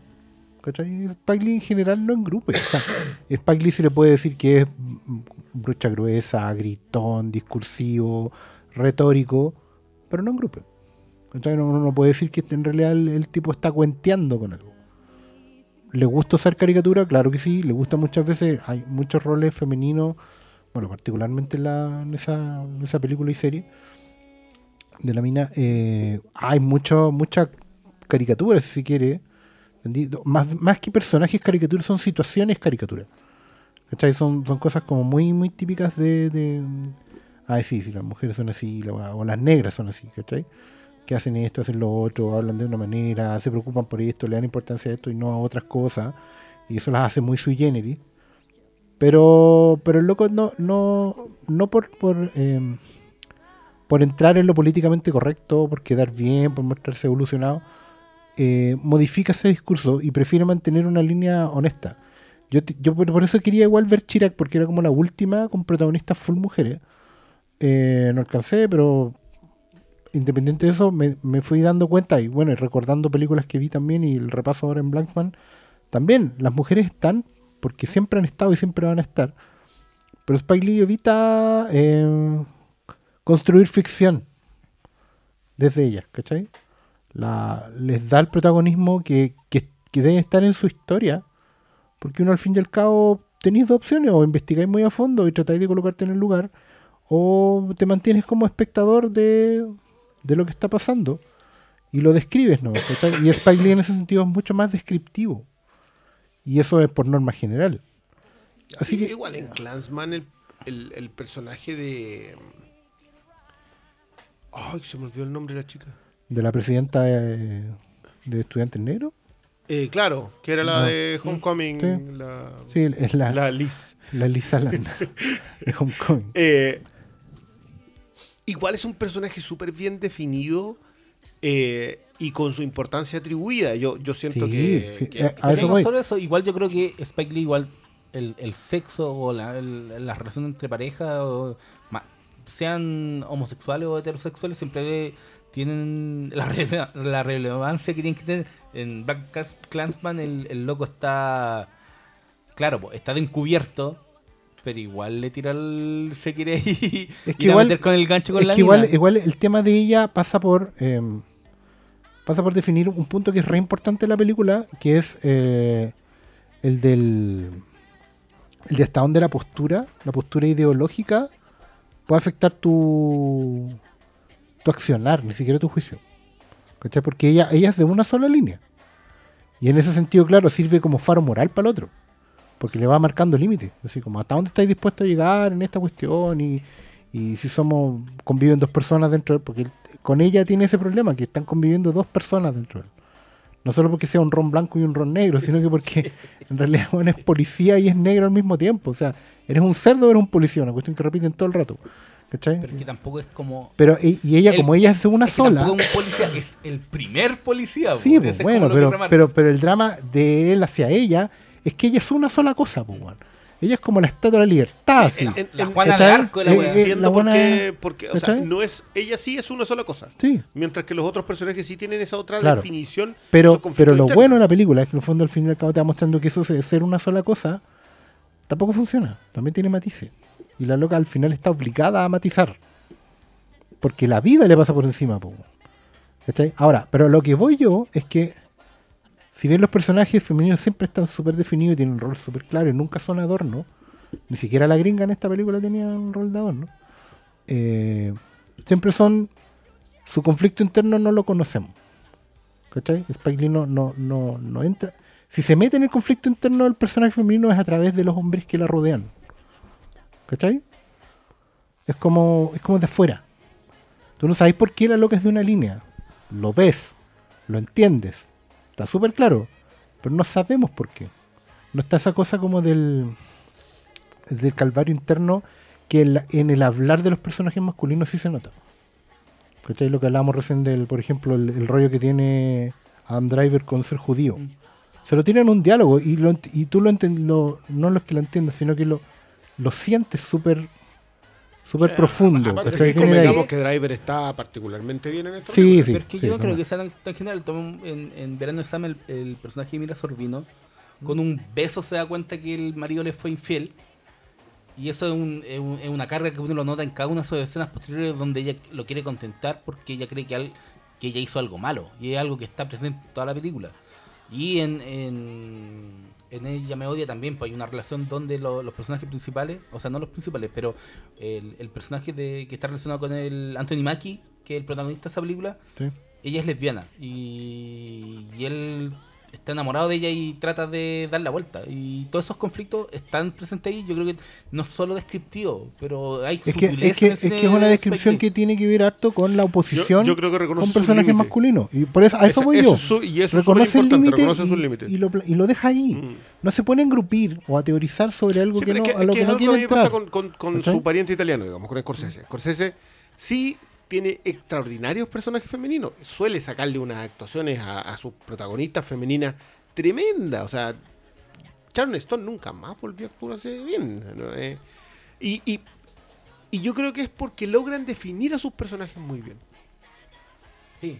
Y, y- claro, ellos saben que no, no se pueden mover en los matices, porque no está en, en su capacidad, pero los, los, los definen lo suficientemente bien para que sus personajes funcionen. Y, y las protagonistas se luzcan. ¿sí? Margot Robbie, cuando todavía no sabíamos que, que era que era pedazo de actriz, no, no- veníamos recién viéndola. Pero, pero hay algo, amigo, que, me, me hace repasar. eh, la mm, Angela Bassett, en Malcolm X, es don personaje, pero también es porque la persona a la que interpreta fue tremendo personaje. O sea, ella era activista aparte, antes de ser la mujer de. Sí. Entonces, claro, era súper importante eh, que, que lo representara bien. Ahora, claro, es un personaje que en general es súper trágico, literalmente ve morir a su marido eh, en calidad de mártir enfrente de ella y de sus hijas. Entonces no es... Logra, es, es lo suficientemente desgarrador, digamos, el momento. Sí, yo creo que lo, lo que tú dijiste al final es la clave, que los personajes están demasiado bien definidos en toda la filmografía. Y ahí está, no sé, pues, desde películas que en su momento cuando se estrenaron como que nadie pescó, y, y- pero no, no tardaron mucho en convertirse como en, en elogios más masivos como La Hora 25, hasta las películas más chicas. Yo la que no he visto es la de Los Soldados Negros, El Milagro en Santana. Es como la... Que sobre los primeros, el primer, un primer lote de pilotos, creo que. No, eso es No, no, en, es un buque. En un buque. Pero, claro, esas son las películas de los 2000, como hablamos al principio, que eran como las que Sí, menos pero, pero la hora 25 es del 2002. Sí, le- 2000, pero más sí. tirado para la segunda, segunda Sí, no, igual, igual uno repasa la filmografía, claro, como que el, que el Valle está en los 2000. Yo diría que hasta los 90 Los todavía 2000, estaba no, hasta como los 2015. O sea, como el hasta 2000. ahora. sí, son que- como los del Ojo que 2004. entre medio también hizo Ah, el de Katrina. Sí, de Katrina pero uno ve, es que joya. a eso voy, como que Entre medio hizo una de un pastor eh, evangélico, creo que era, era el Recu Sumer. Sí. Que era como su vivencia Ya. como Sí, chico. sí, hay- es con que hay harto, uno, uno revisa la filmografía y hay harto documental en esos años. Hay, eh, bueno, eh, especial de comedia, hay Hay uno muy videoclips, famoso que hizo ¿cachai? El- Los Reyes de la Comedia. The Real Kings Real of Kings of Comedy. Kings of Comedy. Claro, porque- Es como bueno. noventero. Sí, pero eso, eso me sí, acuerdo de los un poquito 90. más, pero en el cable. claro, pero hay, pero hay- claramente, claro, si no, no están las otras opciones, hay otro, hay otro formato, hay otro soporte. Y la tele, bueno, claro, nosotros no la hemos podido ver porque acceder a ese tipo de tele es complicado, digamos. Pero, pero está, Pero- el pero material el- está. Y creo incluso la- que hay un crédito de, a un videojuego de básquetbol. Sí. ¿Cachai? Sí, él hizo como- una cuestión a Kobe sí. Bryant también, sí, como que... Pero es bastante lógico que el tipo esté metido como... como Claro, también, estrella también de- a quien llamáis, es como el baluarte, pues. Claro. Es como, pucha. Sí, es que no, no son tantos más, pero, pero ¿sabes que Repasando la hora 25, a- a la alusión que hacíamos que eran las dos películas de blancos que tenía. Eh, bueno, la hora 25 habla mucho sobre Nueva York, por razones evidentes, transcurre el año después de, Del- atentado, del atentado, sí. entonces hay un... Que mi, mi escena favorita, de hecho, es la de Barry Pepper con... eh, Estaba sangrando por la herida. Claro, con Philip Seymour Hoffman al propósito. Pero eh, es una de esas películas en que no le damos el suficiente mérito a alguien que no siempre te cae bien, que es Don Norton. Que se agarra un personaje extraordinario con un viaje trágico, porque tú sabes que el personaje no puede, no hay, no hay dos escapatorias para llegar. Mm. Eh, con un Brian Cox en un papel secundario como, como le salen pocos. Eh, y bueno, Haciendo la gran Dani de hielo. haciendo claro, le tocó hacer de Daniel. Eh, y Philip Seymour Hoffman. No, sí, sí. En realidad el hombre sabe armar sus líneas de cinco. Sí, Como él. pero, pero eh, yo creo que es, es la menos, yo incluso menos que Inside Man. Inside Man igual tiene una historia de fondo, que, que es el gran plot twist de la historia, eh, que, te, que vuelve a hablar sobre el poder y quienes no lo detentan. Igual hay una película de blancos que se te olvidó. ¿Cuál es? All Boy. Ah, es que pero, pero eso es a propósito. Malito tiene que No, pero de no, Old Boy. pero, pero no olvidemos que es de. Sí, esa es la otra-. ¿La, la vieron? Yo la vi. ¿Y? No es Yo no mala. la vi. y creo que el final, por muy controvertido que son estas, es mejor que la película coreana. Está mejor Bueno, ¿eh? Pensado. Yo, sé, yo tengo problemas con el final de la Pero, pero el- el- en línea general son incomparables. Se nota, se nota que es como la versión americana, pero es que es como la película que más me cuesta como definir si es que es muy esto es Spike Lee, porque es un remake de una película que yo creo que muchos con- concordarán que no merece ser, o sea, no merece, no necesita ser, No necesita no ser necesita un remake, un rehecha, porque con el original ya te de sobra y te basta. Pero yo sí le doy que está muy bien actuada, Josh está muy bien, eh, pasó muy piola, pero el final yo creo, eh, cuando salió en habla del final eh, es diferente y le da otro giro y, no es igual a, a- lo que pasaba con Odaesu. Porque también creo que en, en esta está menos la menos presente el culpable de, de su tragedia. Como que aquí es Charles Tocoplay el, el, el malo, Ya, pero... un, malo, un malo de verdad malo. Sí, pues, pero lo- veis menos su punto de vista que en la película coreana, que ahí tú eh, entendí Sí, pues, la historia surgió y te lo explican, ¿cachai? Pero no es mala película, para mí. Claro, es, es que sobre sus hombros hay un gigante que lo echa para abajo y era inevitable que, que las personas que vienen original le iban a encontrar mala, pero no es mala para nada. Igual es difícil de encontrar, Igual con yo- con subtítulos. Encuentro que con eso que estás diciendo te estás basurando caleta a Spike Lee. Igual el weón es un bacán, es un monstruo. Es como, yo creo que anda por ahí con Park Chan Wook. ¿O no? Sí, sí, pero... Pensemos en- en- filmografía. Pero, en términos de hacer un remake... Sí, pues, pero, Pero, al- es que yo me la vuelta. tú- ¿Qué te sentirías tú si Park Chan Wook hace un remake de. No sé, po, haz lo correcto? Es como. Yo vería esa weá. Yo Ah, obvio. tiro. Es que, es que ahí está, es que- Ya, pero no les pasó con All Boy, pues no la vieron. pero es que ahí está la pregunta, claro. Yo no he visto el Boy. No voy a negar que es por prejuicio. Es que yo voy a decir No, algo acá. ¿cachai? Pero mira, pero, pero el punto es, o igual, ya, tenéis una película que es coreana, que probablemente tiene, tiene todo el punto de vista asiático de sobre las relaciones, las personas, tal, tal, tal. Ah. ¿Cómo la agarra eso un director negro? ¿Qué hizo con eso? ¿Había alguna posibilidad o al final no hizo nada, simplemente cobró el chicle? Que puede ser también. Que Hizo un traspaso, porque cuando uno traduce, a la gente se le olvida esa Mm. Uno cuando traduce algo al idioma, en general, tenéis dos, dos caminos. Uno es reemplazar matemáticamente una palabra por la otra, lo que significa lo mismo en el otro idioma. Y quedan las, las traducciones atarzanadas de Google o las del Metro de Santiago. O, La de los, empezáis- los menús. Los Claro. menús bilingües. claro, o empezáis a...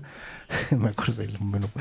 O empezáis a reinterpretar para que el, el- el- que el nuevo lenguaje Mm. entienda. ¿Cachai? Mira, la película no es un.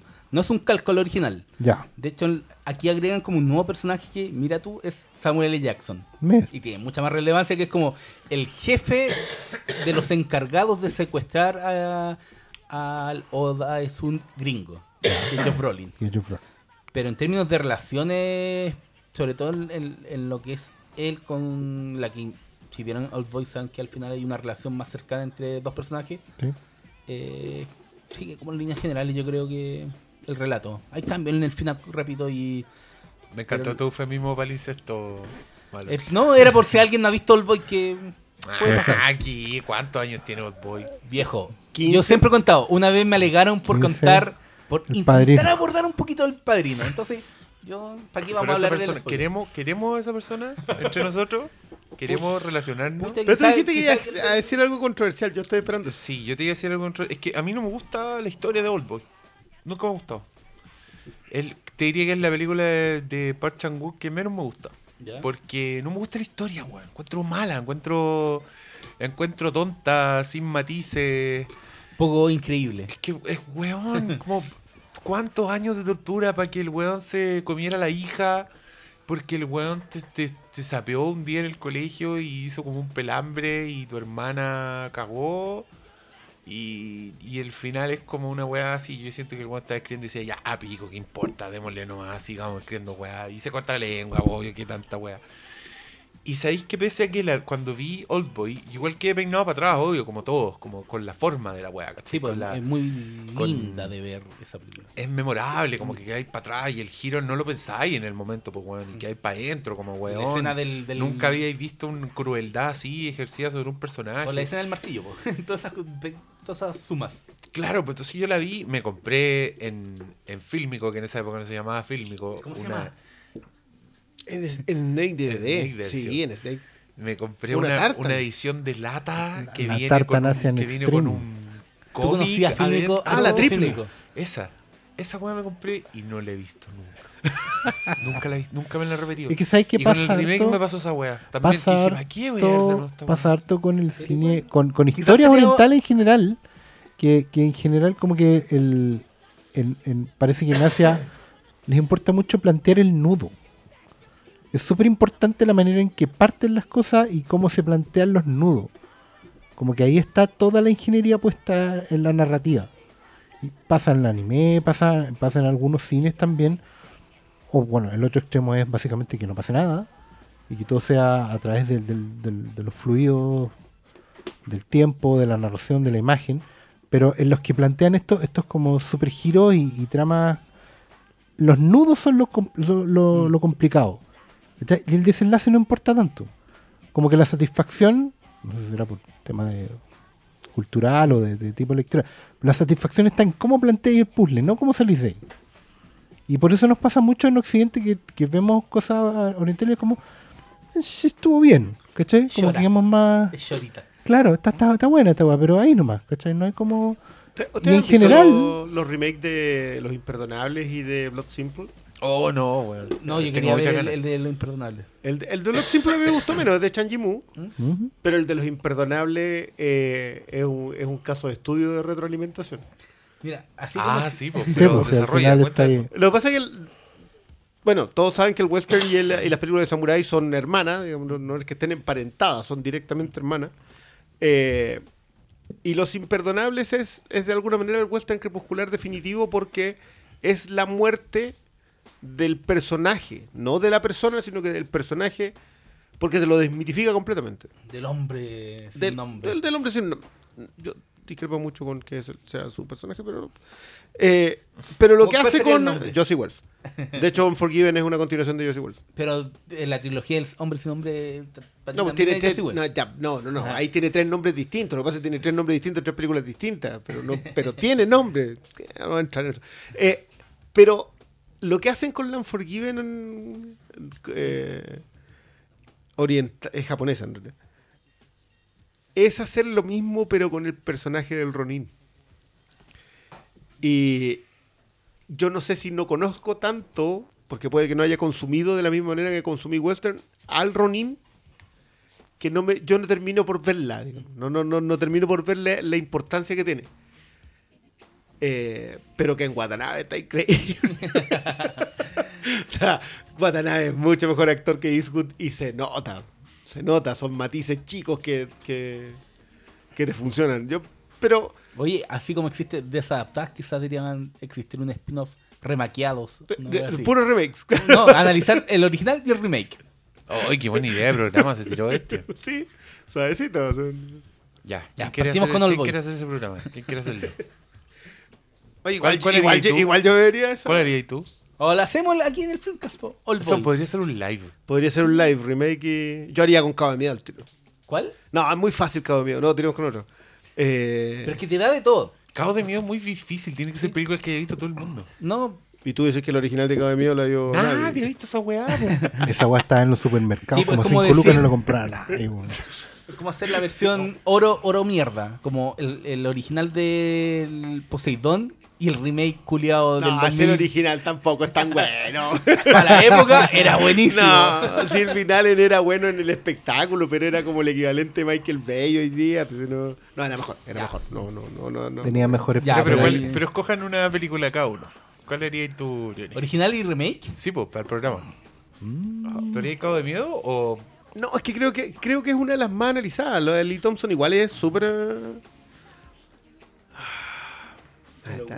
Es Robert Mitchum contra Gregory Peck, weón. Eso es como la pelea del siglo. La cagó esa weá. Yo, Sí, yo, yo siempre lo he dicho, yo a, a Robert De Niro te lo tienen que mostrar en esa escena con los tatuajes sobredirigidos, haciendo ejercicio en la cárcel. Los la Ah, música, la ¿de es de Herman y está repetida, adaptada por ¿no?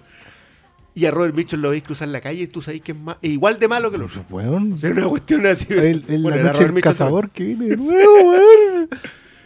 Oh, a ver, ya, da- dame un. Dame, Igual, eh, sí, los remakes. Es que claro, de repente igual que sea un remake que la gente también pueda ver, porque, claro, podría decir que, igual, por ejemplo, yo el otro día vi. eh, yo vi cara cortada del año 30, hace unos meses.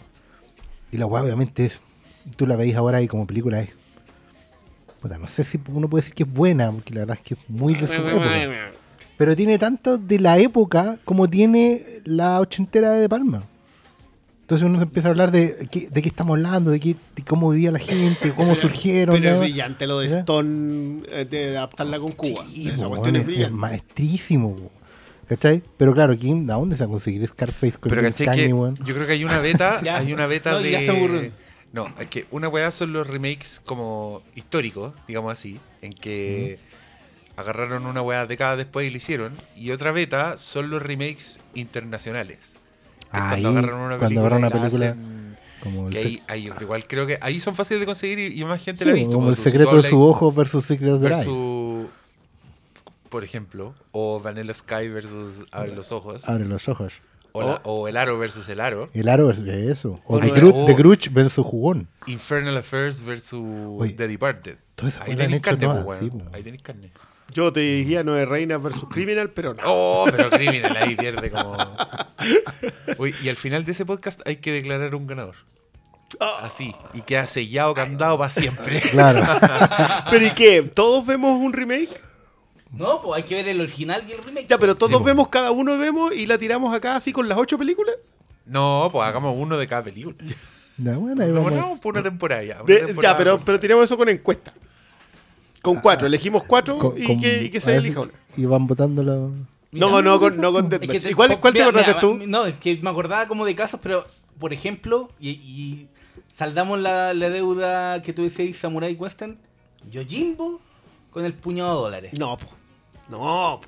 Tenéis que hacer Yojimbo y tenéis que hacer la mejor Las- adaptación Last de. Yojimbo que ha habido, que es Last Man Standing. po. ¿Hasta cuándo con ese invento de... Qué joya que es Last. Mira, Ya hay, me hicieron acordar. hay- hay ¿Cuál es? algunas películas que Digan, tienen Bruce tres remakes. esa. Sí, po. Hay algunas que tienen tres. Los Seven Samurai también pueden hacer eso. Sí, ahí aprovechamos el bicho. el, el no oficial. ¿Cómo es la, cómo es la que la que la era el hielo es un remake de ¿cómo se llama? Ah, no. Sí, sí, ahí, de, de una bueno, Ya, pero, pero yo iría con. Yo igual hago los siete, sam- siete samuráis, siete magníficos, siete magníficos remake y bicho. Oh, mira, hay, hay que ver como 17 horas de película. más o weón. menos. Sí, pues, pero que también están como remakes de remake de como La Cosa, que no sé cuántas versiones tiene. sí, la cosa tiene era- hay dos versiones de la cosa. O, la- o, o lo, lo- Que la, que se- la mierda que hicieron después es precuela. Sí, o la de pues, los cuerpos, ah. los Los invasores usurpadores de Eso cuerpo tiene tres versiones. Bueno, tiene- tres versiones. está Cuatro películas. hay. Hay cuatro películas. Está la de Donald Sutherland, también la de hay- Nicole Kidman y la original. ¿También te gusta la Nicole Kidman? La, la de los 50. Sí, pues, la original. Don La Siegel. de, la, de los, Siegel. la de los 70. La Philip de- Kaufman. A mí igual, me gusta la la de de Ferrara. los 90. Abel Ferrara. la Abel Ferrara. Ah, el Ferrara, Y sí. la de Nicole Y la de Nicole Kidman de los 2000 con Que esa es Daniel la más. Esa es la más julera. Pero la de los 70 es increíble. Y la de los 90 también me gusta, careta. Es Es hacer- que hacer- Ferrara es cochinón. es que hacer los milicos, como los pods, esa weá fue muy inteligente. Pero, oh, ya, yo, yo La- iría la- por ahí. La mosca también podría ser La buena. mosca. La Mira, mosca voy a- con voy- Vincent Price y la mosca con Brandel Mosca, con Goldblum. weón. Bueno, esta ese- weá la- esta las yo, voy a decir- yo esa weá la vi hace poco, no. Yo voy a decir que Jeff Goldblum es una de las mejores actuaciones de la historia del cine. La de Cronenberg. Su mosca. Sí. No, el weón la cagó. El se echa que- la película que- al hombro. Perdón que nos dispersamos, cabros, pero. eh, y, eh, eh, y también, estimado público, pero. Pero empezamos ¿cachai? hablando del remake de Old Sí, Boy sí. Está bien, así que todavía estamos ahí. Todavía estamos ahí, estamos ahí. Estamos en el área. Pero Cronenberg andaba pidiendo pega en Netflix. ¿Qué quería hacer? Una nueva serie. Quiere hacer una serie y andaba pidiendo así como fue a tocar. Y si alguno de ustedes tiene el teléfono de la gente de Netflix, que me avise porque yo tengo algo para Netflix. Bien. Y en Venecia hoy día, así haciendo una charla. Y, no, y pronto tenemos una opción especial. Bueno, sí. Halloween se viene, po. Halloween, pues va a tener. Va a ser, no, bueno, va a ser No, pero la secuela, Halloween ahora es secuela, pero ¿no? Puta, es una secuela, pero yo tengo rabia porque es una secuela que maletera, se- weón. Que se va a robar. No, es una secuela que Va a borrar, po. borra. Mm. Va a borrar de Halloween 2 para adelante. Que es como lo que querían hacer con el Neil Blomkamp con Neil Blomkamp Aliens. quería hacer eso con. Aliens. Quería pasarse por la raja Alien 3 Y ahora lo hace- partir de nuevo desde, solo desde la Sí. 2. Y al weón internet se le fue encima. Así, no- esa weá no se la perdonó a nadie. Hasta David Fincher está diciendo ni cagando. No, Lo yo dudo, yo creo que sí. Fincher ponía plata. Era, era un chiste, hombre.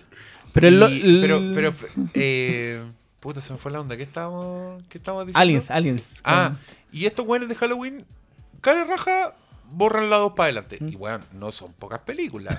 como son. 2, 3, 4. No, pues en realidad Halloween sería Halloween Son- contra el Halloween de Rob Zombie. Y Halloween, no, pues y Halloween H. H20 H20. y después la otra, la resur... La de que era como un reality. Ah, que- Que en, en la que en la que muere el, el, el personaje de. Sí, muy el- mala. Eh, Esa competencia No, está pero dura. si, si en H20 Jamie Lee Curtis decapita a Sí, Michael pues, lo mata. Myers al final. Y, y después la que hicieron siguiente, como que meten una escena entre medio como el pico en que Michael Myers le pone su máscara a una enfermera. La weá mola, po weón. Bueno, el negocio manda. Bueno, pero me da rabia ponte tú porque Halloween H20, que la escribió el guionista de moda en ese momento, que era el señor. ¿Cómo se llama el weón? Williamson, el de Scream. El Scream. La hizo Kevin Williamson. Kevin, entonces una película, es una secuela con harto cariño por Halloween. En que eh, Laurie Strode está metida en un programa de protección de testigos. ¿Cachai? Y que esa película igual se echa al hombro todas la- las otras secuelas. Y te muestra una huevona que ha practicado con armas. Que son muchas weas que aparecen en esta. Entonces yo igual creo que se están pasando de rosca al eliminar la continuidad, pero igual robar calete weas de H20 y de Halloween 2 también, que yo vi hace poco, que es una película que John Carpenter no quiso dirigir, pero que el weón escribió y produjo y le hizo la música. Y que dirige un señor que se llama Rick Rosenthal. Y sabes que es súper buena, weón. Yo había mirado a huevo durante años Halloween 2, pero la vi de nuevo. Y una que es un placer porque la weá empieza a donde termina la otra Sí, película. pues, termina Esa el weá nunca, Sí. nunca había pasado antes. Es una película súper cruel, súper mala leche. Como que tiene una escena que no se pueden creer. Como por ejemplo que aparece un buen disfrazado igual que Michael Myers. Pero es un buen que anda pidiendo dulce en la calle. Y el buen cruza la calle y lo matan. Así de una, como que se le cae un auto encima y la weá explota, como que el weón muere. Y eso es solo para hacer creer a los personajes que Michael Myers está muerto. ¿Cachai? Hace ese tipo de weá. Y tiene unos planos bastante icónicos. Bastante así, wow. Que es curioso porque Halloween inventó un poco el slasher. Dejó la zorra. Desde Halloween Sí. se empezaron a hacer slashers así un poco en serie. Y Halloween 2 ya es un slasher típico de los ochenteros. ¿Cachai? Pero es secuela de la otra weá. Entonces yo la encuentro muy noble. ¿Para qué me hacen hablar de Halloween? No lo sé. ¿Por qué es un remake? Pues la de Rob Zombie es un remake.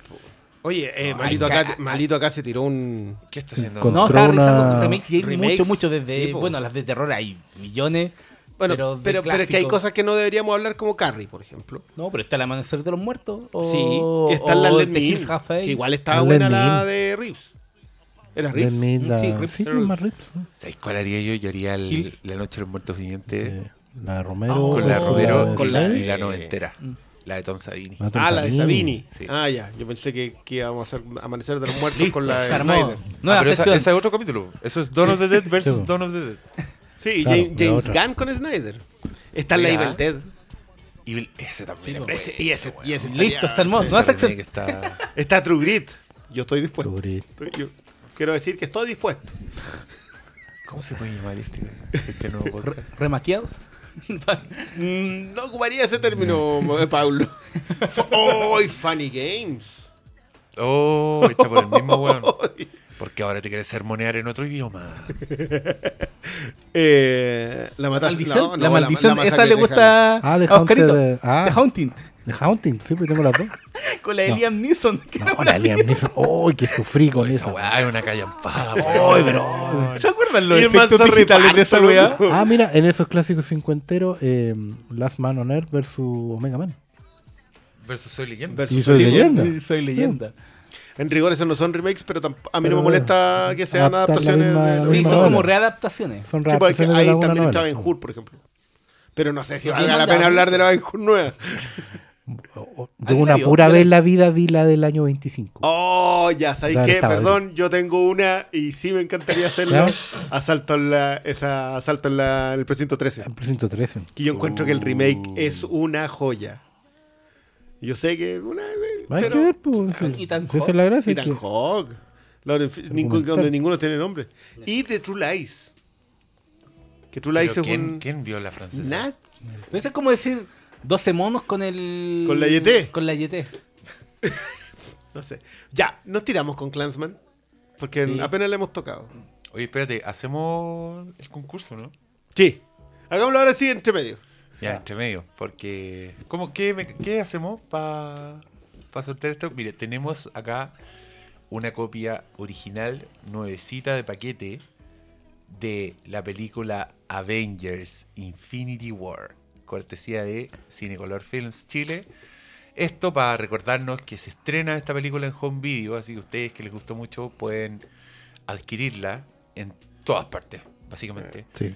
Desde supermercados hasta la tienda amiga. ¿Fílmico? ¿Sí? ¡Gol! ¡Gol! ¡Gol! Pero usted, ya po, ¿no les gustó tanto la huevita? Ya po, a comprársela. Y si la quiere gratis, No, sí. aquí tiene la oportunidad de ganársela. Igual, igual la Digamos lo que está en el formato más escaso de todos, que es el DVD. El DVD. El DVD que también debe tener material adicional. No, todo. en exclusiva no trae nada de material adicional. Puta, a ver, Es préstalo. la mejor edición. ¿Dice algo atrás? Ya, y la cosa Y- es, ¿cómo las ¿cómo- regalamos? ¿Cómo lo sabí? Está en, ¿Cómo inglés y en, está en inglés y en español. Mira, Le pueden cambiar el audio. No, pero ahí están bonitos, porque ahí están todos los personajes que a usted le gustan. la caja es más alta que los Blu-ray, así que luce más. Ahí está el Thanos con su mano letal. Su mano letal. Su mano letal. Con su poder de destruir ¿Qué los hacemos para que. ¿Qué hacemos para que se ganen este, este Van a tener que hacer? dejar un comentario contándonos eh, ¿qué? ¿Qué Algo, podría po. hacer? Mm, Su remake. Remake favorito. ¿Tu remake favorito? Sí, ya. Ya, Si así usted nos nos pone, ayudan a... si usted comenta este podcast con su remake favorito, así a nosotros nos ayuda a inventar la nueva sección, entra automáticamente en el sorteo. Si usted igual quiere comentar su remake, pero no quiere ganarse la película porque no le gusta, porque ya la tiene, ponga mi remake, pero un paréntesis, no quiero ganarme el DVD. Si no ponen eso, yo voy a asumir que quieren el DVD y van a entrar al sorteo. Eh, Y si ganan y no lo van a buscar, entran en la lista negra del Filmcast. Sí, no se van a ganar sí. ni una wea nunca Se, más. Nunca más. se banean Y van a quedar inmediato. malditos. Hay una lista negra de eso. De por vida, quedan banished. Tiene un integrante. Oye.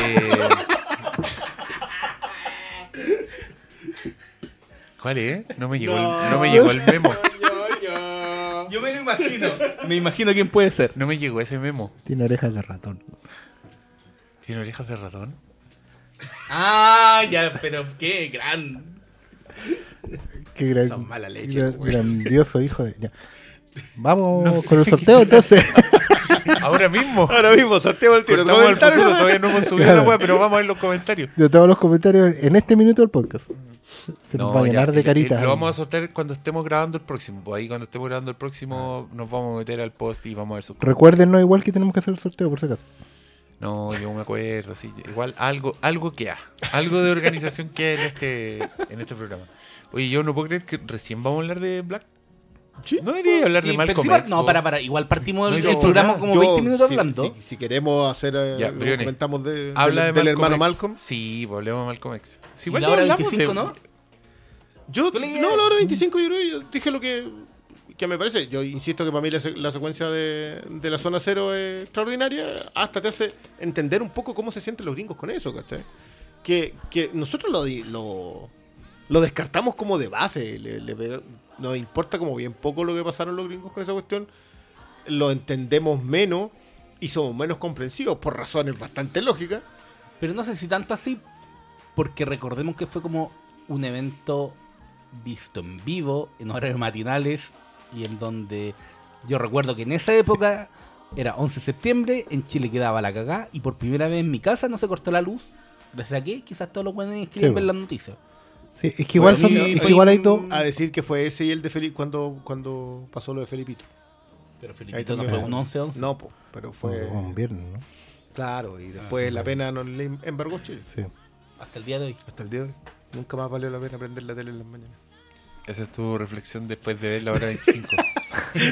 Felipe. No, pero, pero ¿sabéis que me pasa a la hora 25 y yo le emparento también con un capítulo de Newsroom? eh, con esta idea de que de poder comprender qué le pasó al gringo con eso. Independiente que la culpa probablemente sea de ellos, ¿cachai? Que... Pero con respecto a lo que decís tú, tú crees que hay un mural, hay un chileno que murió que era un de Antofagasta. Y hay un mural de él que dice que murió en el autoatentado de las Torres Gemelas. El mural está pintado y dice eso, muerto en el autoatentado. Fake news, fake Claro, news. entonces, Maga, maga. le- le- nos cuesta entender en esa, en esa pasada. Y a mí esa escena me hace entender cómo se sienten ellos. Y es potentísima y será una escena de que 3, 4 minutos. Y como que me pierdo con el resto de la película porque me quedé muy pegado en esa escena. Que está media descontextualizada dentro de todos. ¿no? Es- ellos están hablando acerca de lo que le tiene que como que pasar. él aprovechó No, el momento de Sí, claro, claramente, claramente. Pero yo la hora 25 siempre me acuerdo de aquella escena, la gran escena, el momento en donde el loco imagina qué es lo que se habría sido su vida, Ah, Sí, po. que el cierre y es una... Yo Si usted no la ha visto, no, yo no, prefiero no, no explicar mucho la escena, pero con esa escena te, te parás y aplaudís, te- sí, valió la pena haber visto esta película. Una... Si- si no han visto la hora 25, Sí, véanla. una Yo creo que buena una de las obras maestras de Spike Lee. Yo sí me atrevería a colocarla así como tranquilamente, así, entre las 5. Es que igual, eh, igual Mal- Malcolm X y, y, Y Haz lo eh, Correcto. y Haz lo correcto se arrancan con los tarros en mala, entonces como- como que cuesta un poco un poco lo otro. Y, y sabéis que yo a mí me costó harto, me cuesta como ver Malcolm X completamente Spike Lee. Siento que no tiene las cámaras de Spike Lee.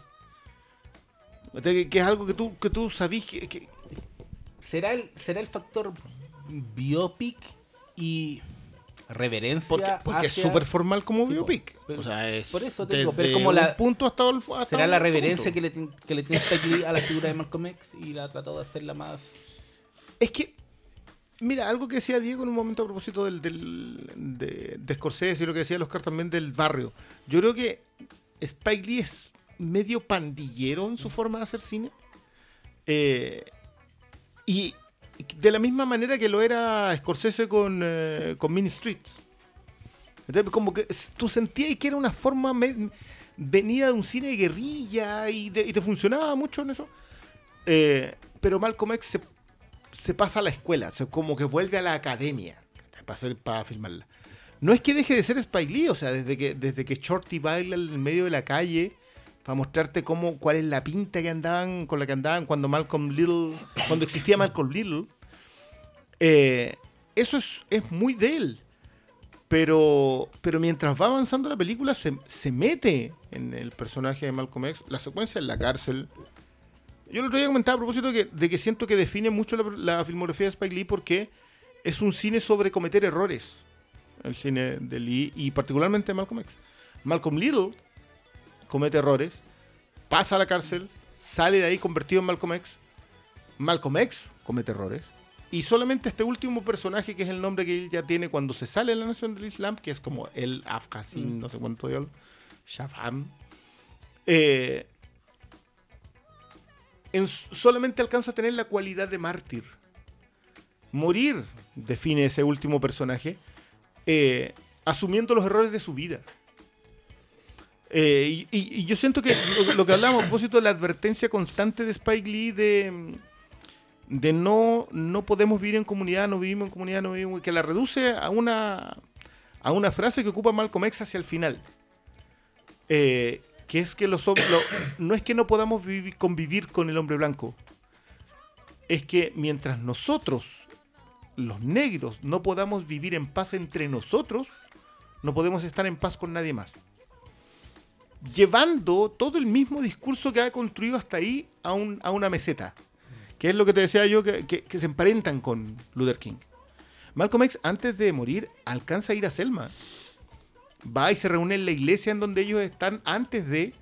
Y, eh, y ya se había encontrado en África con Luis, que es el otro, el otro protagonista, digamos, de la, del- de la marcha del puente. Y que fue el, eh, el congresista que, al que le dio las gracias a Obama, que es como un tipo súper importante dentro de, ese mundo. Y ellos ya tienen esa conversación. Ese cambio de postura de no es un tema racial, es un tema de clase, que, que creo que es bastante explícito Lee en dejarte claro que ahí es donde muere eh, Malcolm X. Yo creo que, que Spike Lee lo viene abordando de antes. Porque el final de the Right Thing, cuando Hielo habla con, eh, cuando, tiene la conversación sobre el dinero, cuando se arrojan los billetes, eh, tiene que ver con eso. Esto nos tiene demasiado dominados. O sea, no- no somos capaces de ponernos de acuerdo, digamos, por eso.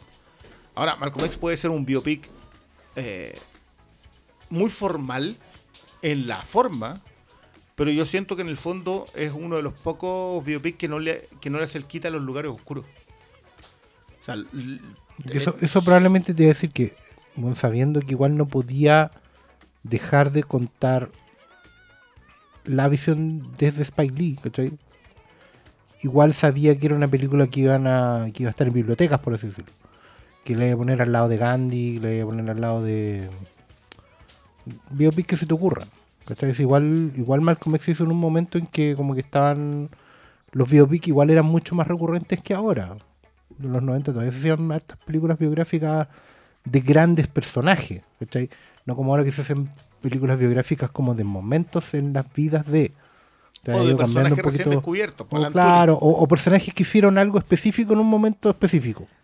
Pero Como sé que, el- no, yo, yo creo que el- la diferencia es que ahora el- lo que no se hace es como el gran el, el, el grandes eventos de biopic. Claro. a Porque eso- eso voy se hacen muchas películas de, de biopic, pero siempre son como pequeñitas. Son Claro, pero es que tenía el discurso del rey que es Pero un no son. Gandhi. Es que son no momentos, son- ¿no? Pues claro, no son Gandhi o Chaplin del mismo tiempo, por así decirlo.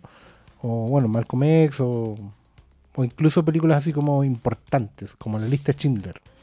¿Cachai? Que son, son películas importantes que después te las sacan en formato ebook Sí, si querés, ¿cachai? o sea, va en el librito. Claro. Pero, pero bueno, estaba la oportunidad. También, yo encuentro igual e- era un tema que no podía hacer del quite y probablemente tenía que encontrar un equilibrio, porque era una película que claramente iba a llegar a otra gente, a gente que no ve el cine de Spike Lee. ¿Cachai? Pero Spike Lee tenía la oportunidad de contar esa historia. Y qué bueno que fue él, en el fondo, porque lo otro, si no, habría sido una cosa más. Yo, yo viendo la, la repasé en estos días y que dura tres horas y cuarto. Sí, Sí, debe pues, no deja de no- ser no en- es enciclopédica, ¿cachai? Pero, pero como es súper lineal, ahora, ahora entiendo más la queja de Spike Lee de por qué no le pasaron a Lee a él. Puedo entender su molestia con Will Smith por la vida. O sea, a morir odiando que no lo dejaron hacer. Eh, porque siento que los aspectos. A mí me encanta ese término gringo que ocupan del craftsmanship. Que, que no, es, no es artesanía, sino que es la cualidad de darle forma Sí, al de, cine. de hacerlo a mano limpia. a mano ¿no? limpia. Y yo siento que el, que el man tiene más esa cualidad que la que tiene Spike Lee. que Y es más que- estética sí. en ese sentido, Ali, que contestataria. Es que ese es el, pro- el- el punto al final. Yo creo que Ali, para, para tomar un ejemplo, nos explica muy bien quién era Ali. En un ¿Quién contexto era- social específico. ¿Quién era Casus Clay? Mm. No nos hace la Spike Lee de decirnos qué es lo que representaba. Y ese... Completamente de acuerdo. y- Aunque, ojo que el personaje de no, Malcolm sí está, X pero en, el- eh, en, eh, Ali igual trata de abordar eso, Mm. pero no tiene la contundencia que tiene Spike Lee, porque Spike Lee en realidad te construye el personaje, que algo que yo quiero hablar mucho en, eh, sobre Clansman. Yo creo que Clansman tiene esa cualidad de construirte, construirte, llevarte, llevarte, llevarte, con mucho humor, es algo que, que en estos días nos no, nos funciona súper bien. Te reís mucho, anticipáis el chiste que viene en, en Clansman y eso y eso, y, y- no pierde su gracia, a pesar de que tú sabes que va a hacer esto y va a ser muy gracioso, y lo hace, y es muy gracioso. Eh, y yo creo que Malcolm X hace lo mismo, pero en el otro nivel, en el nivel del estudio, en el nivel de la seriedad. Entiendes cada diálogo de Malcolm X se va entendiendo por la vida que llevó.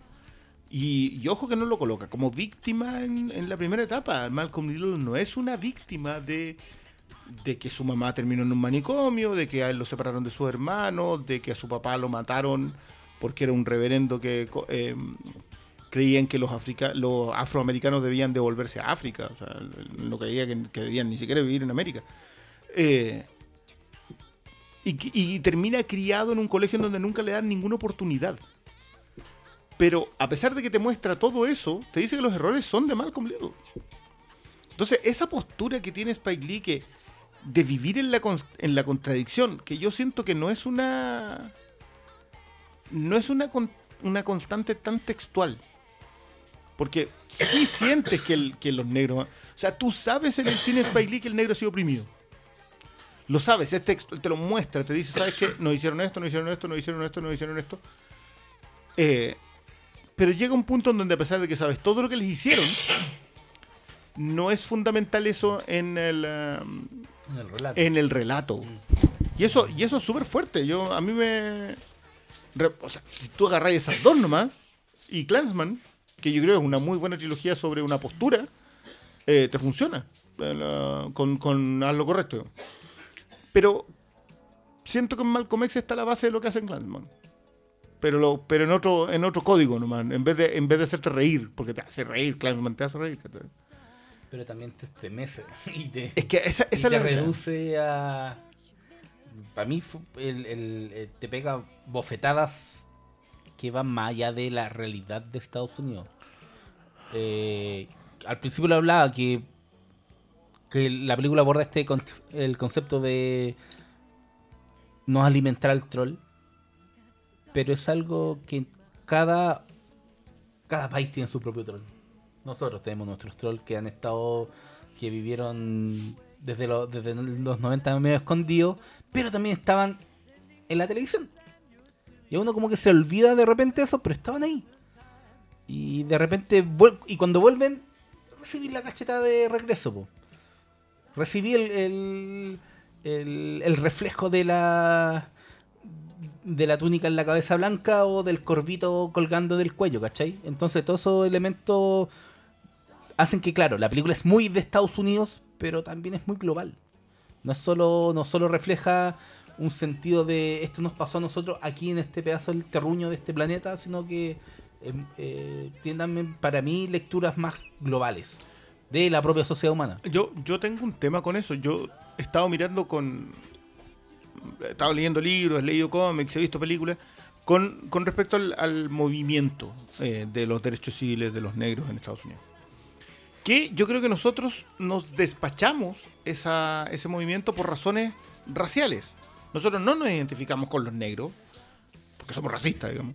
Creemos Y- que somos azu- blanco, rubio, azules, sueco, Por supuesto, por y supuesto. toda la wea Sí, Sí, es que no solemos identificar a los negros. Y nosotros, nosotros de verdad creemos que, que, que somos blancos. Sí, pues tenemos Y- ese, pensamiento Y, de... y- y que no, amigos. O sea- Usted es un latino. Usted nació en Chile, un latino. Eh, Gus Fring. Ghost Fringe, Claro, sí, esa es Lo de Ghost Fringe. Pero, sí, sabéis que esa cuestión yo la encontré brillante, porque en realidad así nos ven los gringos. Sí, po. Los gringos nos ven como, como Ghost Fringe. Sé que hay, un, hay como un, un tema de nosotros, de cómo nos ve el resto. Recuerda películas donde, por ejemplo, pero ¿cómo? Concepción nos ven con palmeras. Ah, The. Reaping, The No, pero Reaping. hay, hay como ve así, como que nos ven caribeños y tú dices, no, pues bueno, nosotros vivimos al final del mundo y somos diferentes. Pero loco, los latinoamericanos somos, que, eh, no, o sea- tenemos más, más parecidos. ¿Qué diferencia dentro de todo? Es que justamente ahí es donde yo creo que, que abordar el ah, recuperar. Mira, a mí pasó que yo en alguna ocasión estuve en Colombia y lo conversé con un afrodescendiente, así se llaman a sí mismos los colombianos que son ah, africanos, digamos, son, que son negros. Eh, y él decía que también ahora recién ellos, estoy hablando de una década, estaban empezando a mirar el- el movimiento de los derechos civiles como parte de, de lo que debían hacer ellos para recuperar esos derechos. Eh, y todo apunta a lo otro. Malcolm X te deja súper claro que la- no, no podéis seguir apuntando a, a la diferencia racial, está en la clase. Y lo que tú decías, acá nosotros tenemos nuestros trolls. Clansman también te lo deja claro. Sí. Eh, y, y yo siento que es un, es un- el, el chalchazo que te llega al final. Eh, tiene que ver con eso, tiene que ver con despertar en, en esa pasada. No, no- y darte no- cuenta que nunca se fueron. Si es el punto al final de. Siempre estuvieron ahí. Aunque que no, no bastó con, con quitarle de, de la pequeña victoria que tuviste. Siempre estuvieron ahí. En realidad no los derrotaste. Nunca. Nunca los derrotaste y siguieron ahí No, porque Eh, es que, cocinando su odio, ¿cachai? que ni siquiera es eso. Yo, yo tengo una perspectiva bien, bien.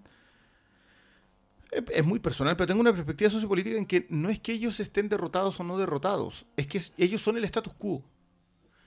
Y tú revolucionas el status quo y avanzas hacia cierto lugar y después viene la reacción. Y es donde nacen estos que son, por algo los definimos como reaccionarios. Y el reaccionario tiene muchos amigos. Tipo.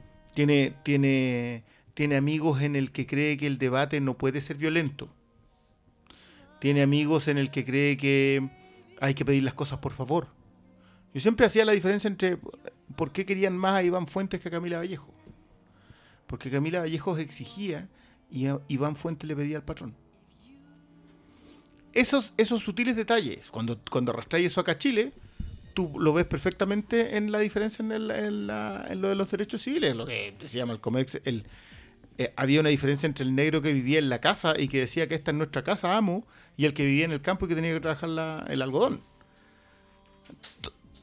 Dejamos de prestarle atención, nunca se le hemos prestado porque ellos son negros y no, y no es lo mismo. Eh, y Clansman yo creo que despierta súper bien para allá. No.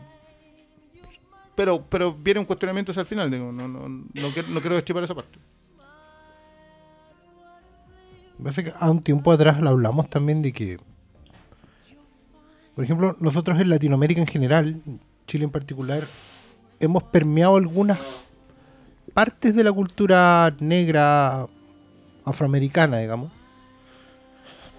Pero es un poco frustrante porque en la medida que, importamos alguna- algunas formas, no hacemos el link con el contexto. Y bypaseamos el hecho de que los negros cantan de una manera, eh, se, se expresan artísticamente de una manera, eh, se visten de una forma y tienen un montón de, conexiones con raíces afro afroamericanas, digamos, por una razón, y es una razón política, y es político-social. ¿Cachai? Y ahí es donde, por ejemplo, el, el- gran como pero que uno le puede de verdad hacer el reggaetón, porque a mí el, el reggaetón, por ejemplo, no me complica como género musical en la medida que recupera eh, temas tribales, ¿cachai? Y crea comunidad también. cuestión. Me complica en el sentido que despoja del discurso, o al menos no todo, pero gran parte del, del género despoja del discurso de protesta. ¿cachai? O, o ni siquiera ni, ni siquiera meramente de protesta, lo despoja de la descripción. ¿cachai? De la descripción de tu entorno, de tu realidad, la denuncia. Que es el paso previo, ¿cachai? Dar a conocer tu mundo para después. Por eso yo valoro más el hip hop de las micro. De repente que, el reggaetón propiamente tal, ¿cachai? Que está más preocupado de la forma, de, la, métrica, del, ritmo, que de la letra, ¿cachai? Bueno, pero esa es una crítica en general que uno le puede hacer a la música hoy en día, de que ha ido dejando de lado la letra. Para enfocarse mucho en, en- en base, en ritmo, en, ¿cachai? Y, y en, otro, y en otros autotunes y otras cosas, ¿cachai? Entonces yo siento que lo que, lo que nos falta un poco de mirar más allá es ver, justamente como, como Cristian dijo hace un rato, es dejar de pensar que no somos negros, porque en realidad no lo somos, pero que eso no signifique pensar que, que somos blancos por defecto, sino que se nos acuerde que estamos en, en- en una situación que es muy homologable, ¿cachai? Ese es el término. En realidad, los, porque los problemas no son raciales, son de clase. ¿Cachai? Lo que, por ejemplo, nosotros, lo decía hace un rato yo, por ejemplo, nosotros somos una cultura de patio trasero. De nuestras casas tienen patio. Pero de los últimos 15, 20 años, las casas ya no están teniendo patio trasero. De hecho, no estamos teniendo casa. Entonces, de aquí a, a que nos homologuemos con, con culturas de ciudades, ¿cachai? Urbanas de, de- de- del primer mundo, si lo quieren ver así, estamos ya en eso. Hay gente que vive en, en departamentos donde hay dos o tres familias, loco, el único momento que tienen para ver a otras personas es afuera, ¿cachai? El- el- la bajada de los blogs o, en- la calle, ¿cachai? La calle, la calle es súper importante como espacio y no tiene ninguna... Entonces, a lo que voy, para no desviarme tanto el tema, es que nosotros deberíamos empezar a ver todo el tema de los derechos civiles y, y en general del- de, la historia de la, de la nación afroamericana, no para imitarlo, sino que para encontrar los puntos en común. Nosotros igual tenemos eh, como clase, eh, hay un montón de, de- de comunidades, no raciales, pero sí hay comunidades que han sido oprimidas históricamente. ¿Cachai? Nosotros tenemos incorporado el, el- el discurso del patrón y el inquilino, tenemos incorporado el discurso del negro y el indio como, como trabajadores de, ¿cachai? Y, no, y también el, el- discurso del patriota y, y de lo que nuestros Eh, vecinos Claro. representan para nosotros en términos de que de que nos de- bueno el chileno Bueno, siempre sí. tiene como el, el- el pensamiento de que somos más blancos que Claro, y nos homologamos a una, a una, a una patria que en realidad en, en muchos aspectos no, no- ni nos toca ni nos Pero, identifica. hi- Históricamente el tema del servilismo, o sea, en Chile tú puedes establecer las tres castas de patrón, servidumbre y obrero eh, de manera súper simple. O sea, Sí. estaba el guaso, estaba el capataz y estaba el gañán. Claro. Y, y eso lo llevaste eventualmente a casi todos lados. Hay, hay demasiado trabajo histórico al respecto para creer que no somos eso. Claro. Eh, ¿Cuál es el problema? Que ninguno in- inventamos un término llamado clase media.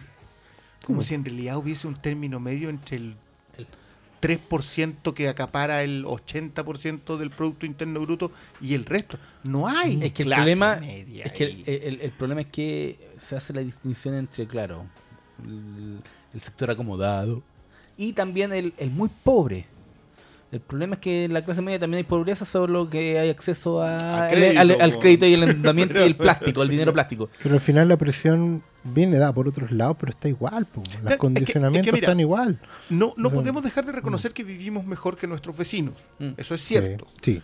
Eso también Pero, es negar Claro, otra... es negar una realidad que, que, Que no es tal. que no es tal. Sí vivimos mejor, tenemos mayores accesos a cosas, tenemos más privilegios que el resto de... de- tenemos más privilegios que la mayoría de, los inmigrantes que vienen llegando De acá a Chile porque es la oportunidad, claro. Eh, pero de alguna manera no logramos identificarnos con... Porque como tenemos acceso a todas esas cosas, no identificamos esto otro. No identificamos que en realidad nosotros estamos más cerca de la mayoría oprimida. oprim- no, no me gusta el término opresión, porque yo no creo que se ejerza completamente. Te lo, te lo digo menos privilegiada. en un término. Para mí existen ellos Sí. y el resto al que nos meten el pico en el ojo. No, no me va a hacer tan cargo porque yo creo que creo que muchas veces no podía evitarlo. Yo A todos le meten el pico en el ojo Sí. de, de distinta, en, en- en sea, distintos grados. Ah, me gustaría- Algunos, a algunos los dejan tuertos y a otros lo dejan con una molestia en el ojo. Eh, quiero quiero ah, acotarle a, la, a nuestros auditores que Diego le dio un ataque alérgico así, pero muy bravo, entonces estaba tosiendo mucho. Que puede Estamos que haya- preocupados, vamos a llamar a... Entonces, claro, eh, se, se retiró, probablemente vuelva hacia el final del programa cuando cerremos y no nos Bueno, pidió que avisáramos. y, claro, en el caso que se produzca su sensible fallecimiento, estaremos en condiciones de informarlo oportunamente. Adelante, estudio. ¿Cómo les gustaría a los hueoncitos que me muriera? Ah, les encantaría para quedarse con este podcast, con mi imperio de podcast, poner sus garras sobre mi legado. Desgraciados, cría cuervos. Para eso los invité, para eso los traje a, a mi familia, para eso les abrí las puertas de mi casa. No, queridos auditores, no se asusten. Eran bromas del pastor, yo sé que él me desea lo mejor. Vengo a hacer una intervención desde otra línea temporal. Porque en efecto me dio un ataque de alergia inédito. Cabros, me tuve que ir del podcast. Bueno, se dieron cuenta, yo creo que quedaron chatos escuchando mi tos. Eh, yo trataba de que pasara piola, me tapaba con el brazo, pero llegó un punto en que fue insoportable y me tuve que ir. Me costó hasta decirle a los cabros que tenía que ausentarme de la grabación y que por favor terminaran ellos. Pero solo para aclararlo, para que no se quedaran con la duda. Eso fue lo que me pasó. También le quiero mandar un saludo al doctor Daniel, que él es un auditor que me escribió por interno antes de este ataque de tos eh, para decirme que me viera, porque lo mío es, es serio. Parece que mi alergia y la tos y que siempre estoy congestionado y se escucha en el podcast y este doctor, especialista en eh, cosas broncopulmonares, dijo, hombre, hazte un examen, esta alergia ya se está yendo el chancho, así que eso, quería hacerles una breve actualización sobre mi estado de salud deplorable. Bueno, hoy día estoy más o menos también, ¿ah? porque me ponga a toser. Pero mm, quedé con ganas de decir cosas de Spike Lee, así que quería hacer una breve intervención. Eh, lamentablemente, sí, ahora se me olvida, no me acuerdo mucho de lo que quería decir, pero mm, volver a recomendarles que vayan a ver eh, Black Clansman. Si es que ya la sacaron, consígansela por ahí, véanla cuando aparezcan con vídeo. Hagan lo que sea, porque de verdad es una película que a mí me hizo recordar por qué me gustaban las películas. Hace tiempo que no veía una, una historia con personajes así que se, se- desarrollaran en el tiempo. Eh, encontré que el, el protagonista y Adam Driver eran dos hueones de los que a mí me gustaría ver más películas, me encantaría ver más historias, me encantaría que se hiciera una saga con esa weá. Sé que no es así, sé que son personajes reales y que esto es una historia real, y...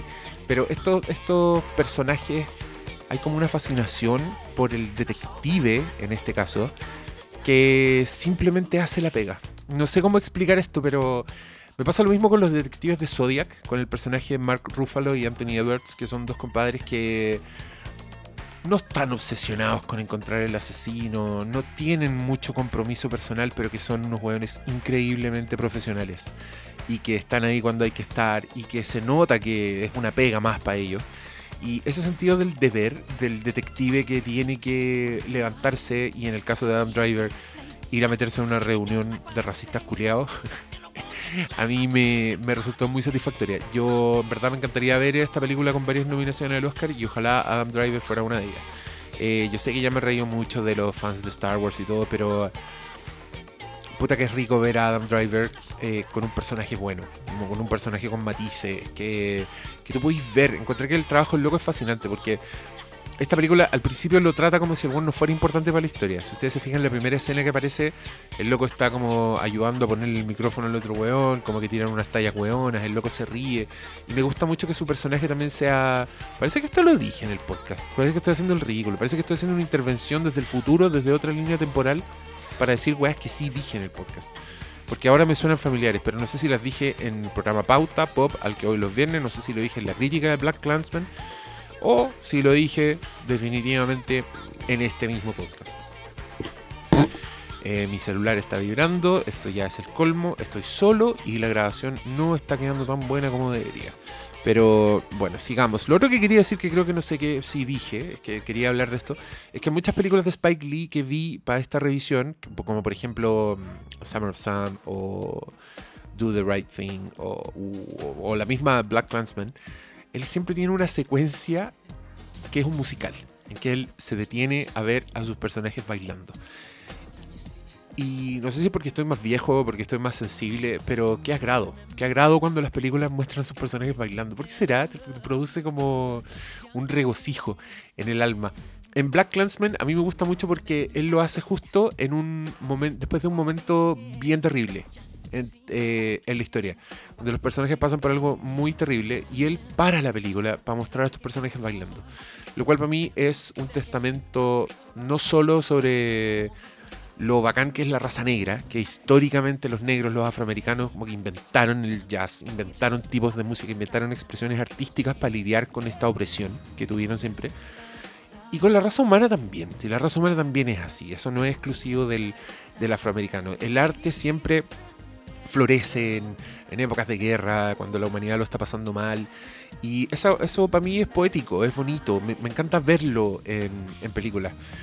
Incluso con eso en mente, yo soy capaz de defender la escena de baile de Matrix Reloaded, que se ganó muchas críticas cuando apareció, porque...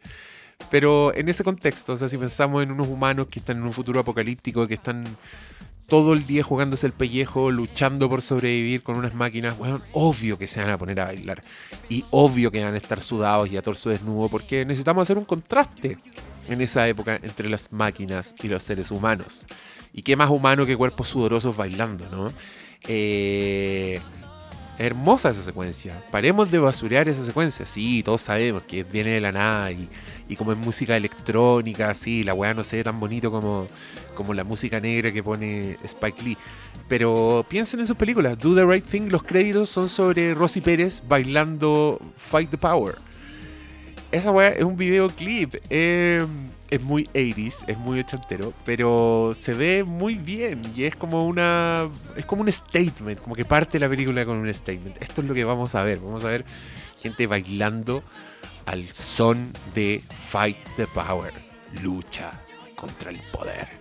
En Summer of Sun también tiene una secuencia de baile que es muy bonita, donde Mira Sorvino prácticamente seduce a John Leguizamo eh, y así. A lo que iba con esto, yo creo que Spike Lee debería ser un musical con Chirac, que es la película que mencionamos con el Oscar, esta que está basada en la obra de Aristófanes, yo creo que se acerca. La weá es como. Está en verso, es muy estilizada. Yo casi sentí. Me acordé mucho de El Romeo y Julieta de Baz Luhrmann, que también es ya casi un musical. Y me dan ganas de que este loco haga un musical.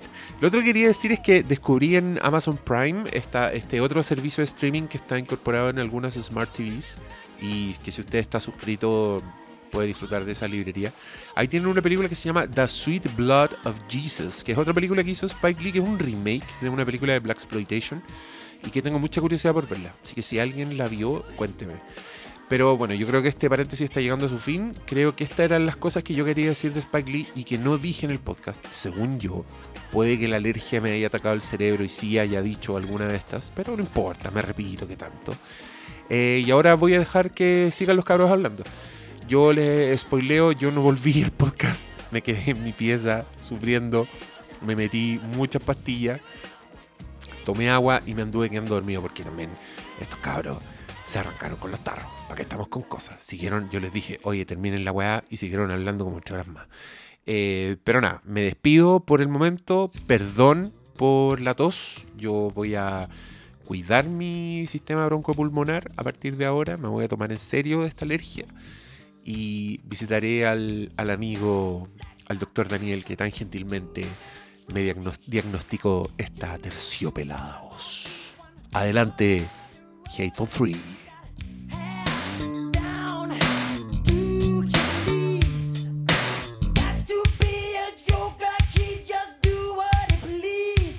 Eh, Maldito yo, yo- septiembre. yo de- sí, septiembre se llama gente que con la alergia, claro.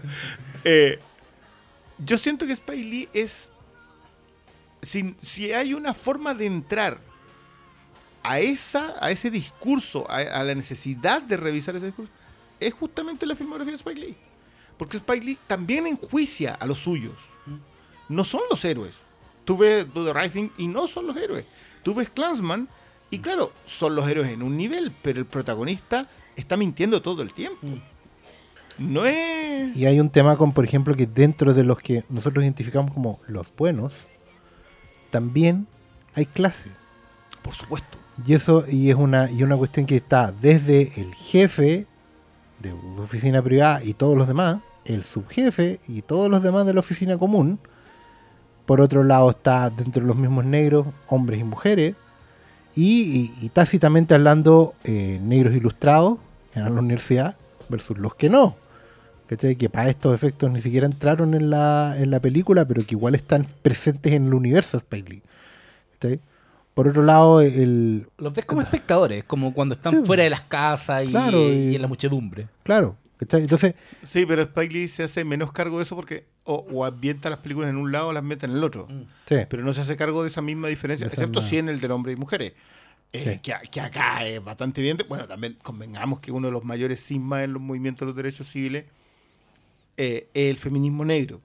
Claro. Porque el feminismo negro que termina, a- que termina con, eh, llegando al término de interseccionalidad, son quienes finalmente lo, lo acuñan, eh, es porque las mujeres sienten que no tienen espacio en el movimiento de los derechos civiles eh, y como negras no tienen espacios en el feminismo. Claro. Entonces se produce un sigma súper es súper estudiable, hay harto, hay harto material al respecto, pero te deja entrever de que no porque estés oprimido o que seas víctima, de nuevo, insisto, no me gusta el término oprimido. Puede usar explotado de repente.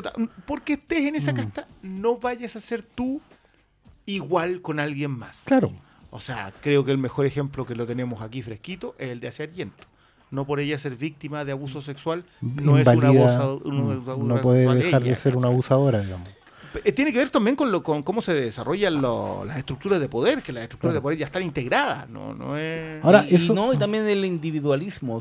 Por mucho que te puedan meter el pico en el ojo, tú también le puedes meter el pico en el Es ojo. que ese otra es el persona. punto. Es que, bueno, claro. eso tiene que ver con nuestra cultura Es el punto. Muchas ¿no? veces, claro, la- nuestras micro, nuestras culturas hacen especies de micro, micro representaciones de la macroestructura. Entonces uno, claro, puede decir, pucha, a mí me- me- el sistema me explota, toda la cuestión", pero cuando tenéis a alguien a cargo, eso igual. pasé por encima. Pasáis por encima, abusáis sin, sin asco.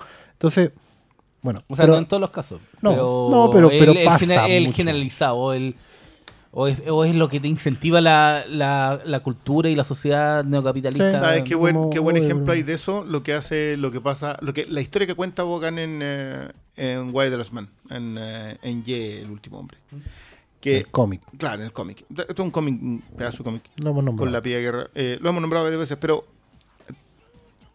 la historia que él cuenta es que, a pesar de que no existe ningún hombre, las estructuras de poder se mantienen de- exactamente igual. Sí. Los soldados. Existen soldados, existen agentes, existen cúpulas de poder que necesitan controlar al resto de los países, existen intereses, etcétera, etcétera, etcétera. Los, las estructuras de poder quedan. Y no es hasta que se despojan de esas estructuras de poder Que el mundo cambia. que el mundo cambia. Entonces, por cierto, yo mientras más repaso ya de las man, más fundamental creo que es. Sea, Y yo- más, y más adelantado los temas actuales sí, lo ves. Sí. sí, es particularmente du- duro un darte cuenta de eso. ¿sí? Es un cómic del 2005 que comenzó su publicación. 2005-2006. Sí. ¿no? Sí, Porque debe haber terminado el 2009. Sí, sí, poquito más de 10 años. Pero fue. Está, está como redondeando. Pero, Sí. pero, Pero ojo que- actualmente que yo lo veía solamente, claro, yo lo veía solamente como un manifiesto feminista muy contundente. Yo, yo Y lo he escrito- dicho varias Y veces. está escrito por un hombre. Pero dibujado por. Sí, es que- es que ahí te no- vas no dando va por cuenta- ese lado. Es que ahí te vas dando cuenta que en realidad no, no era plenamente un manifiesto feminista, era una No, especie de reestructuración social. Y- ¿cachai? Tenía que ver con describir una sociedad que evidentemente... Esa es la gracia de la ciencia ficción, al fin y al cabo. Sí. Así ciencia ficción para describir el mundo que viene. Es una que proyección está mismo. distópica. Totalmente. Y al final, claro, a, a la larga... No sé Eh. si distópica. Yo creo, yo creo que esa, esa es una de las gracias que tiene esa Mm. cuestión porque termina siendo utópica.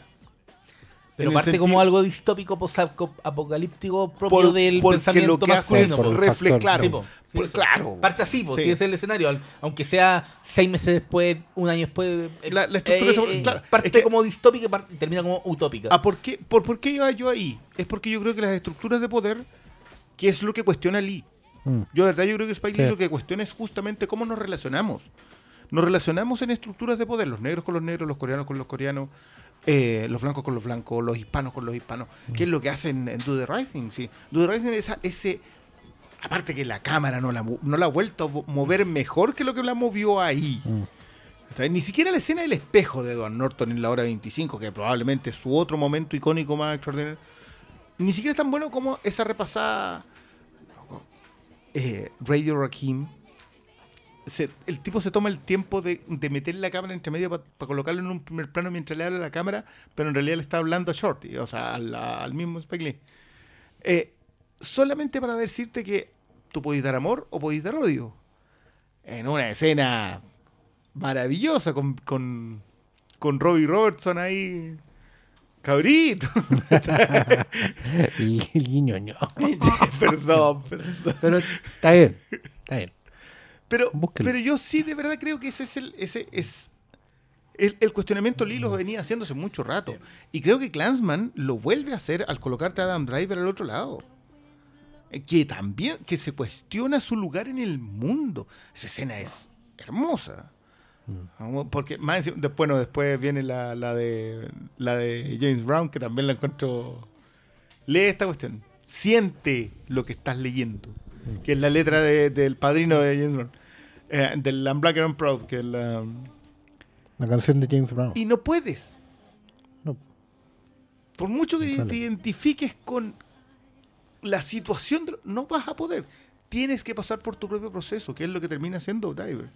Y no, y lo- los propios cont- eh, contrastes que hace la película en términos de ver que, ok, lograron ganarle el gallito, de enrostrarle su victoria, llamándolo por teléfono, de reírse y gozar con, con lo que creen que, que fue la reducción del enemigo de, de estos tipos fascistas.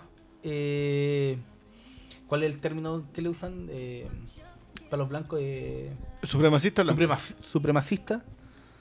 Y para rápidamente darse cuenta que no claro, fue lo tan que así, pasa es que, es que ahí y, que donde. del- y que desde, el- desde tu hogar puedes estar protegido.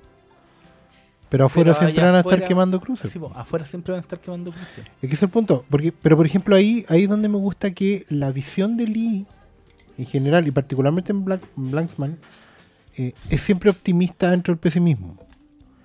Y eso es lo que me parece que justamente es donde, donde se vuelve, se vuelve algo recomendable.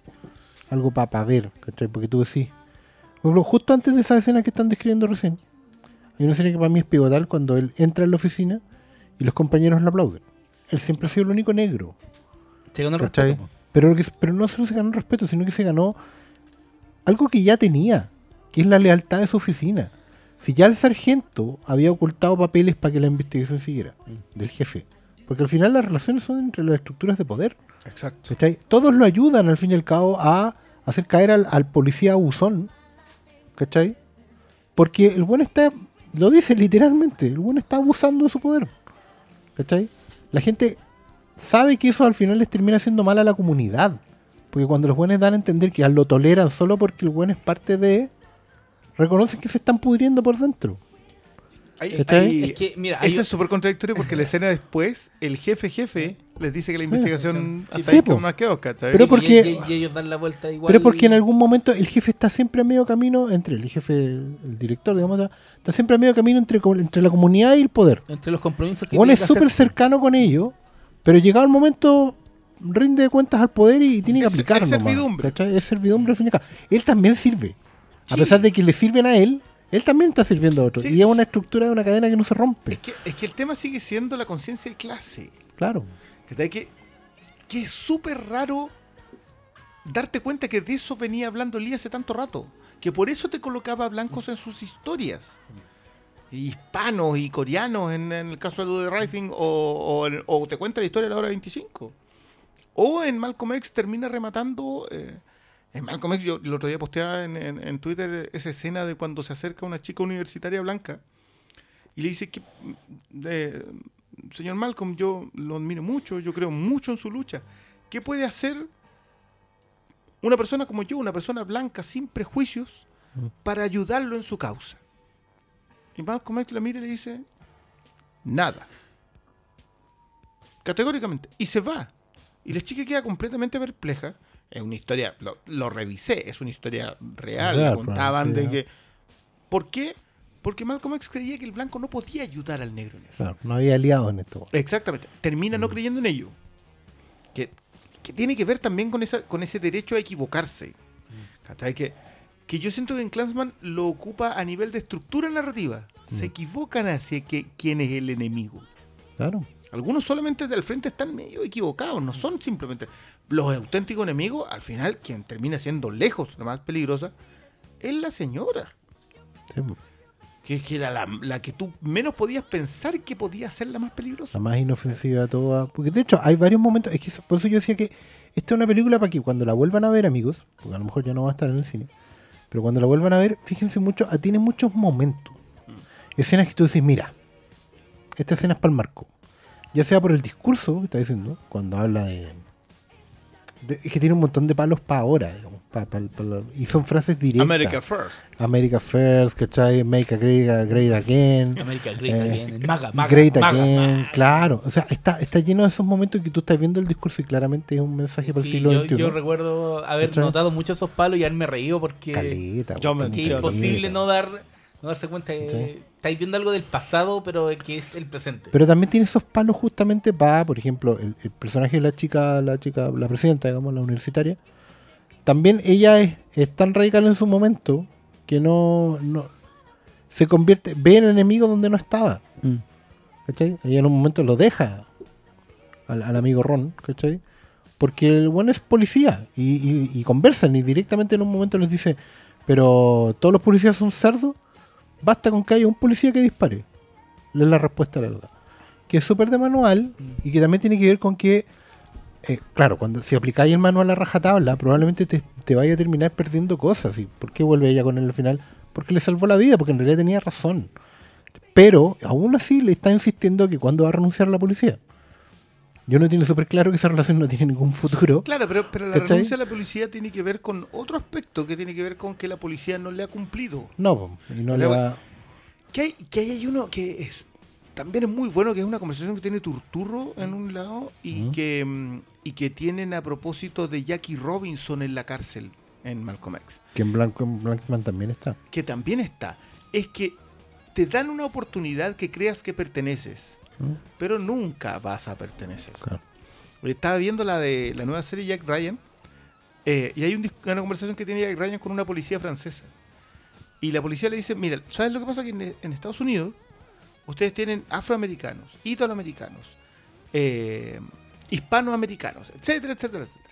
En Francia, o eres francés o no eres francés. No hay, no hay categorías de. No hay categoría. categorización. Mm. Entonces, Salvo para la extrema derecha de Le Pen y todo. no, no, no, Pero pero, que esos no son franceses. Sí, pues, pero es que los argelinos. es taja- al- ella lo que Mm. dice, el, el discurso de ella es que un musulmán No, venido del norte nunca se va a integrar a Francia. o sea, en ese no- no sentido, funciona Francia. así. Francia, claro, no, Fra- Francia no tiene el discurso de Land of the Free, Mm. la, la casa del inmigrante. ¿Cachai? Y eso tiene algo bueno y algo malo. Y por un lado, que si, si entras a Francia eres francés. Pero probablemente nunca puedas entrar a Francia. Claro, y nunca, nunca en realidad vas a ser francés. Claro. Sí, sí, Eh, no- Eh, no, es súper bueno, está, buen- está bien buena esa serie.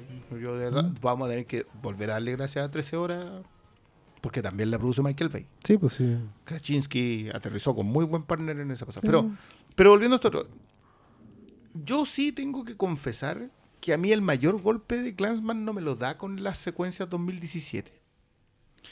A mí el mayor golpe de Glansman me lo da con las secuencias de 1917.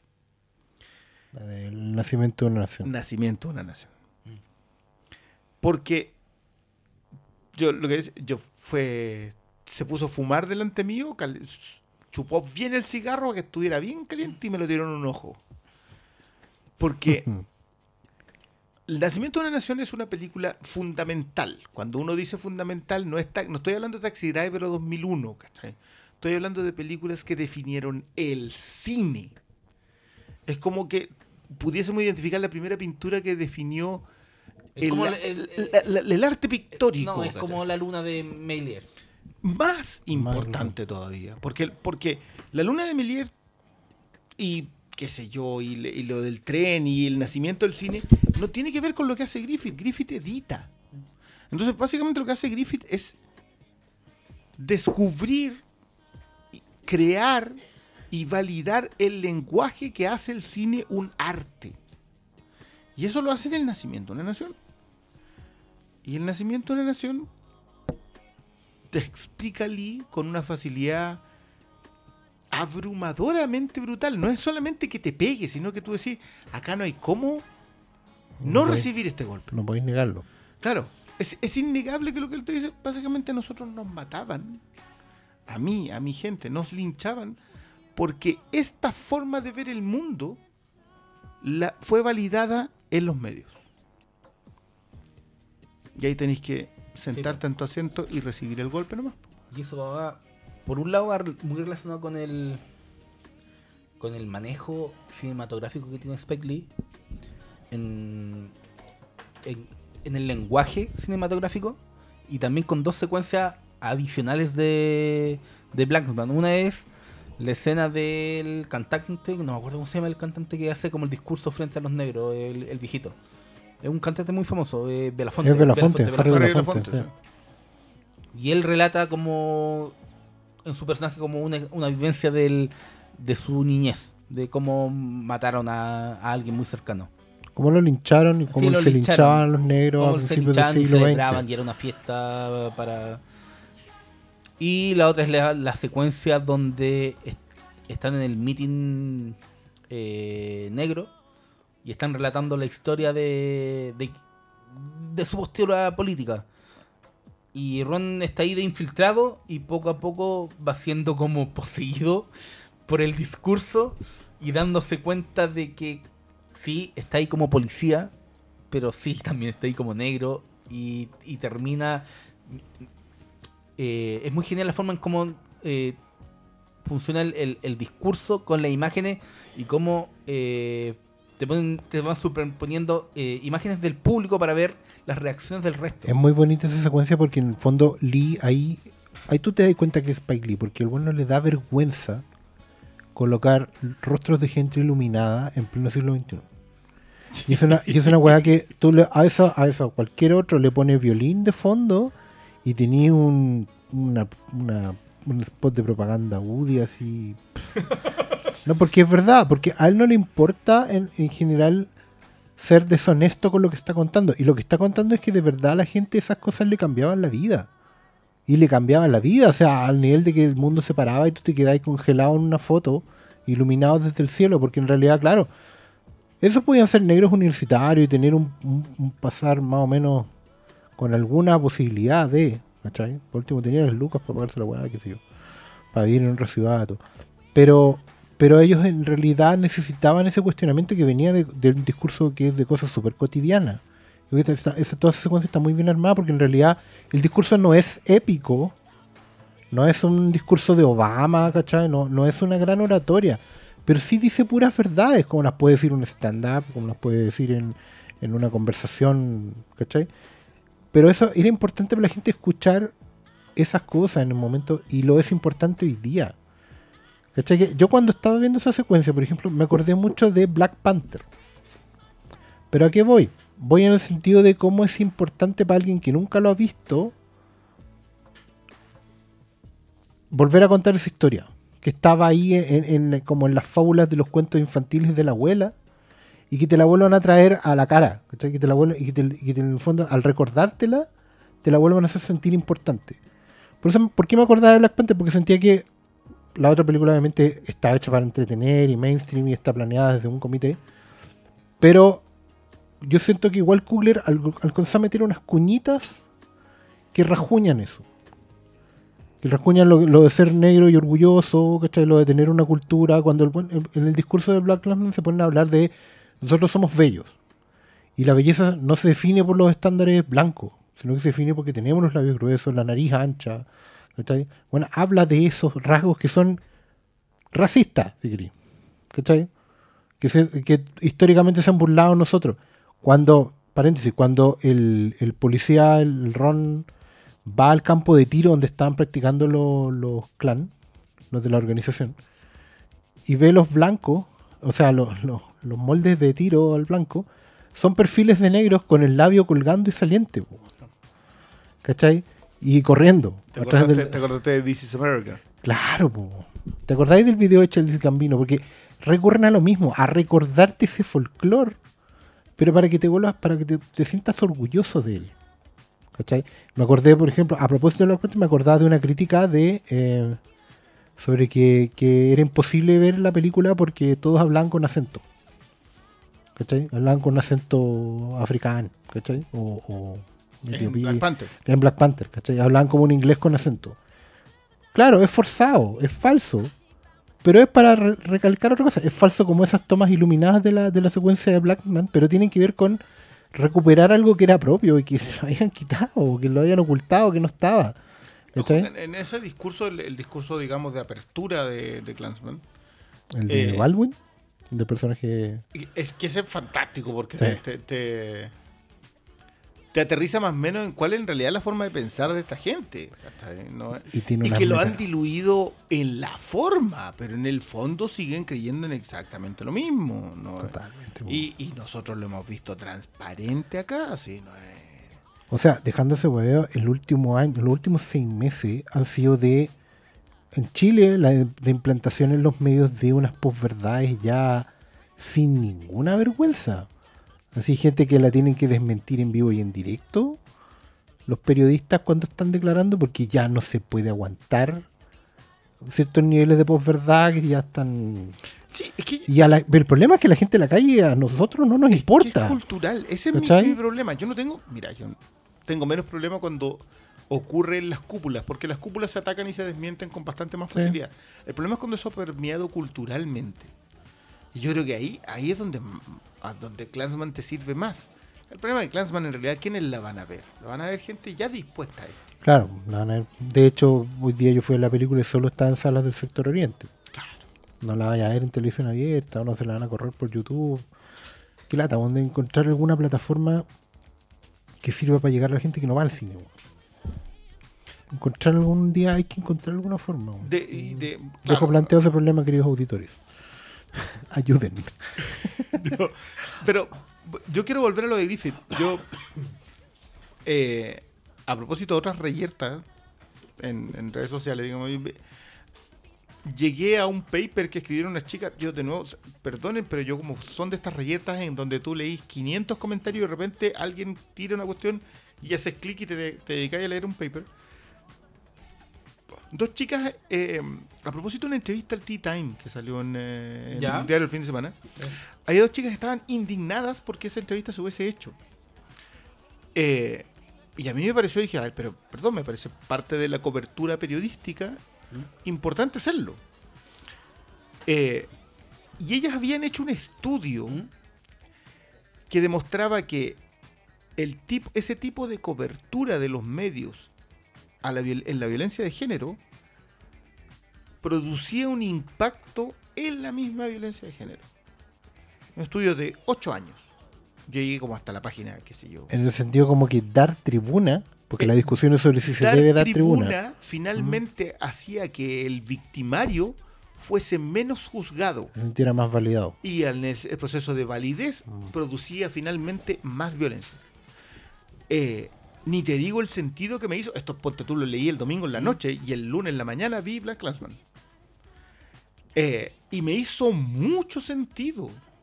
Porque al principio decía, ya vale, pero esto tiene que ser un estudio muy largo, tenéis que le- ver índices de criminalidad, exposición en los medios, que sí lo hicieron ellos. Sí. Eh, pero Lee agarra eso mismo, esa misma Y tesis, se lo tira por la cabeza, y te la tira en la cara. ¿Y tú- tú sí, ¿Sabes qué? Mi postura como periodista es que todo depende de la entrevista. Si la entrevista es buena, Es que una entrevista mala, yo, yo te doy el punto, es una entrevista mala. Te voy a dar un ejemplo reciente. El New Yorker había invitado a Steve Bannon Ah, sí, sí, sí. sí. a un gran evento de discusiones. eh, no me acuerdo cómo era el tema, pero era como Eh, debate, un debate de ideas, creo. Digamos que Steve Bannon era el ex Rasputin de Donald Trump, ¿no? Y no solo eso, Steve Bannon es el, el hombre detrás de Infowars, que es como el, el campo de batalla, es como el campo de batalla mediático de la alt-right, de la derecha De la alternativa. derecha alternativa. Mucha que gente de derecha alternativa no tiene nada. que son fachos Son culiados, fachos, por el final. De ultraderecha. Son ¿no? ultras, son eh, es fachistán. Sí, lo que pasa es que Eh, ellos aceptan ciertos términos liberales porque, por ejemplo, tenían al, al Milo Yiannopoulos, que es gay. Entonces pero ellos... también era de los Es un facho terrible, pero, pero, y, y perdón, yo no ocupo facho a la ligera. Yo, yo- a mí me gusta utilizar el término facho. Yo de verdad creo que lo hemos aligerado mucho, Sí. diciéndole facho a cualquiera que esté en contra de determinados puntos. Pero no. Este facho de verdad cree en un sistema instalado fascista. Y el punto es que ante esta entrevista de Steve Bannon quedó la crema, po. Sí, po, Desde, gente está- pedir, desde pedir la salida del editor del, del New Yorker. Pero no eran entrevistas, iban a hacer charlas. era, o sea, es que era una entrevista, pero en el marco de un debate de ideas, de un festival de debate de ideas. Y no, pues, eh, haberlo sentado en ese contexto, en donde era un contexto súper liberal del New Yorker, a un tipo de la otra vereda, tenía un valor periodístico, comunicacional, social relevante. Si vaya con- a entrevistar y conversar con los mismos de siempre, el, tu visión de mundo iba a ser, va a ser muy cerrada y de tu ventana no vaya a ver las cruces que están quemándose afuera en el Eh, patio. Es, es justamente lo que me pasaba a mí, pero por eso te decía que me, me hizo mucho más sentido lo que exponía Lee a lo que, a lo que leí yo en, el- en la actitud frente a. Pero ¿qué me pasa? Que, ¿por qué me, me pareció muy importante el paper? Porque ellas entregaban datos al respecto. No era una visión de decir, ¿sabéis qué? Esto no se debe hacer porque está moralmente mal. Era una visión de, ¿sabes que esto no se tiene que hacer porque tiene consecuencias físicas? Y ahí es donde, porque a mí- mira, tuve de haber sido uno de los debates más civilizados que he tenido en años en redes sociales. Finalmente yo llegué a la conclusión de, ¿sabéis que este debate debe darse? No es una cuestión que tenemos que decidir de qué por- en, qué, en qué punto de la postura está ahí. Yo, yo comparto contigo con respecto a que el periodismo debería dar cobertura. El periodismo no es, no es su deber ser brújula moral. Tampoco de ser comunicados de prensa. Pero Eh, es que exactamente. Es que el punto al final, yo creo, yo no he leído el estudio, pero supongo que es verdad y puede tener toda la razón del mundo, pero el problema es con, por el tipo de cobertura periodística que se le daba que, mm, al tema. Si es Y el punto final en cuando lo conviertes es el- en victimario y cuando lo conviertes en víctima. Claro, pues, y, y- y cómo abordas al, al, al, al, victimario, porque ahí está la clave de todo. Es que- Porque si tú le haces preguntas blandas, obviamente el resultado de una entrevista va a ser en donde todos te dicen, que- lo estáis defendiendo, esta weá es lavado de imagen. estáis lavando imagen. Pero si tú haces las preguntas correctas. Y- Lo dejáis como el malo. Y no, si No, uno, como, el malo, uno no, como cuando periodista no el tiene, no tiene que dejar a alguien como el malo, pero sí tiene que hacer las preguntas correctas y hay mucha gente, lamentablemente, periodista, que se le chupa el potito y no hacen las preguntas Es que, que tienen que hacer o no están punto- preparados lo suficiente para hacerlo. Y ahí está el punto al final. Mira, el punto del Pablo es súper importante porque ayuda a clarificar la falacia en la que están metidos hoy en día en el debate de redes sociales. Cuando dicen, no le den tribuna a A, B o C. Puede ser en el caso de T-Time, puede ser el caso de eh, la Tere Marinovic, llevarla a debatir, por ejemplo, Nicolás con López. sea, Nicolás López y la, la Patricia Maldonado con Goic. A lo que voy. Se comete un error de confundir dar tribuna con Respaldo. cualquier espacio en medios. Como que basta aparecer en medios Y lo estoy respaldando. y es un respaldo, es algo bueno. No es así. Por ejemplo, exponer el caso de Nicolás López a través de los testimonios en la prensa. Ese reportaje tampoco es para matarlo. Lo que hace ese reportaje, justamente como bien dice el, el Paulo, no es darle tribuna a alguien. Porque no, ay, pero ¿por qué lo llaman para pedirle sus declaraciones? Eso es darle tribuna. No, no es darle tribuna. Es exponer los hechos. Y la exposición de hechos correctamente expresada permite que las personas alcen o caigan. Es que, yo, mira. Es que Perdón. al final, mira, el- el- el- Entonces, la, para la terminar riqueza la del periodismo al final está en el contraste. Claro. Tú no puedes hacer una nota con un solo tipo de fuentes. No, si eso- tú haces una nota opinión. política, no puedes ir a, a preguntar los puros del Audi. Tienes que tener el otro por un lado. No podías hacer, si va a hacer un- algo del gobierno, no podéis tener solo al oficialismo, no, No. podéis tener al Piñera. Y tampoco podía Y hacer. ahí está el- la riqueza, porque el, el contraste le da a tu lector Claro. El resultado punto de, es, de por que ejemplo, tú no podéis decirle a alguien que piense yo, una le, forma u otra yo leí la entrevista de Tea Time y a mí me pareció que efectivamente no era un lavado de imagen porque el loco seguía viviendo en su burbuja. Una buena entrevista, ¿a qué va? A hacer las preguntas correctas, como dijiste tú. Entonces tú le preguntas, pero tú, bueno, no da lo mismo, porque no voy a plantear yo las preguntas de una entrevista, no las estoy armando. Pero sí, evidentemente, las preguntas correctas hacen salir las respuestas reales. Y ahí tú vas a ver, al leerlo, te va a quedar claro, como pasa en muchos reportajes de estos de denuncia, si el loco está bien o mal. ¿Cachai? Pero no se puede negar la, so- solamente la aparición porque aparecer en medios es bueno. ¿Cachai? dos, dos matices, o do- o dos puntos para la reflexión. Uno, el Comics Gate y la decisión de ciertos autores de engage, de afrontar a los otros, De salir a responder. de salir a responder. Explica qué es el Comics El Gate, Comics por favor, Gate- porque la gente... Puta, igual es largo, ya. No, pero explícalo el- el a- Comics Gate- la, brocha, la Tampoco. brocha más gorda que tenga. La brocha más gorda es que eh, un grupo de fans que partió con una cuenta en Twitter que se llama Comics and Hay un Diversity. clac clac fan de. Claro. El, el- el que le decimos el. KKK de los el cómics. KKK, el- los KKK comiqueros. La organización. que, que- que se molestaron mucho porque Marvel, específicamente, porque en realidad no, no fue el tema con DC, porque DC viene haciéndolo durante tanto tiempo y hace tanto rato que no, que no había cómo profundizar No ahí. leen probablemente.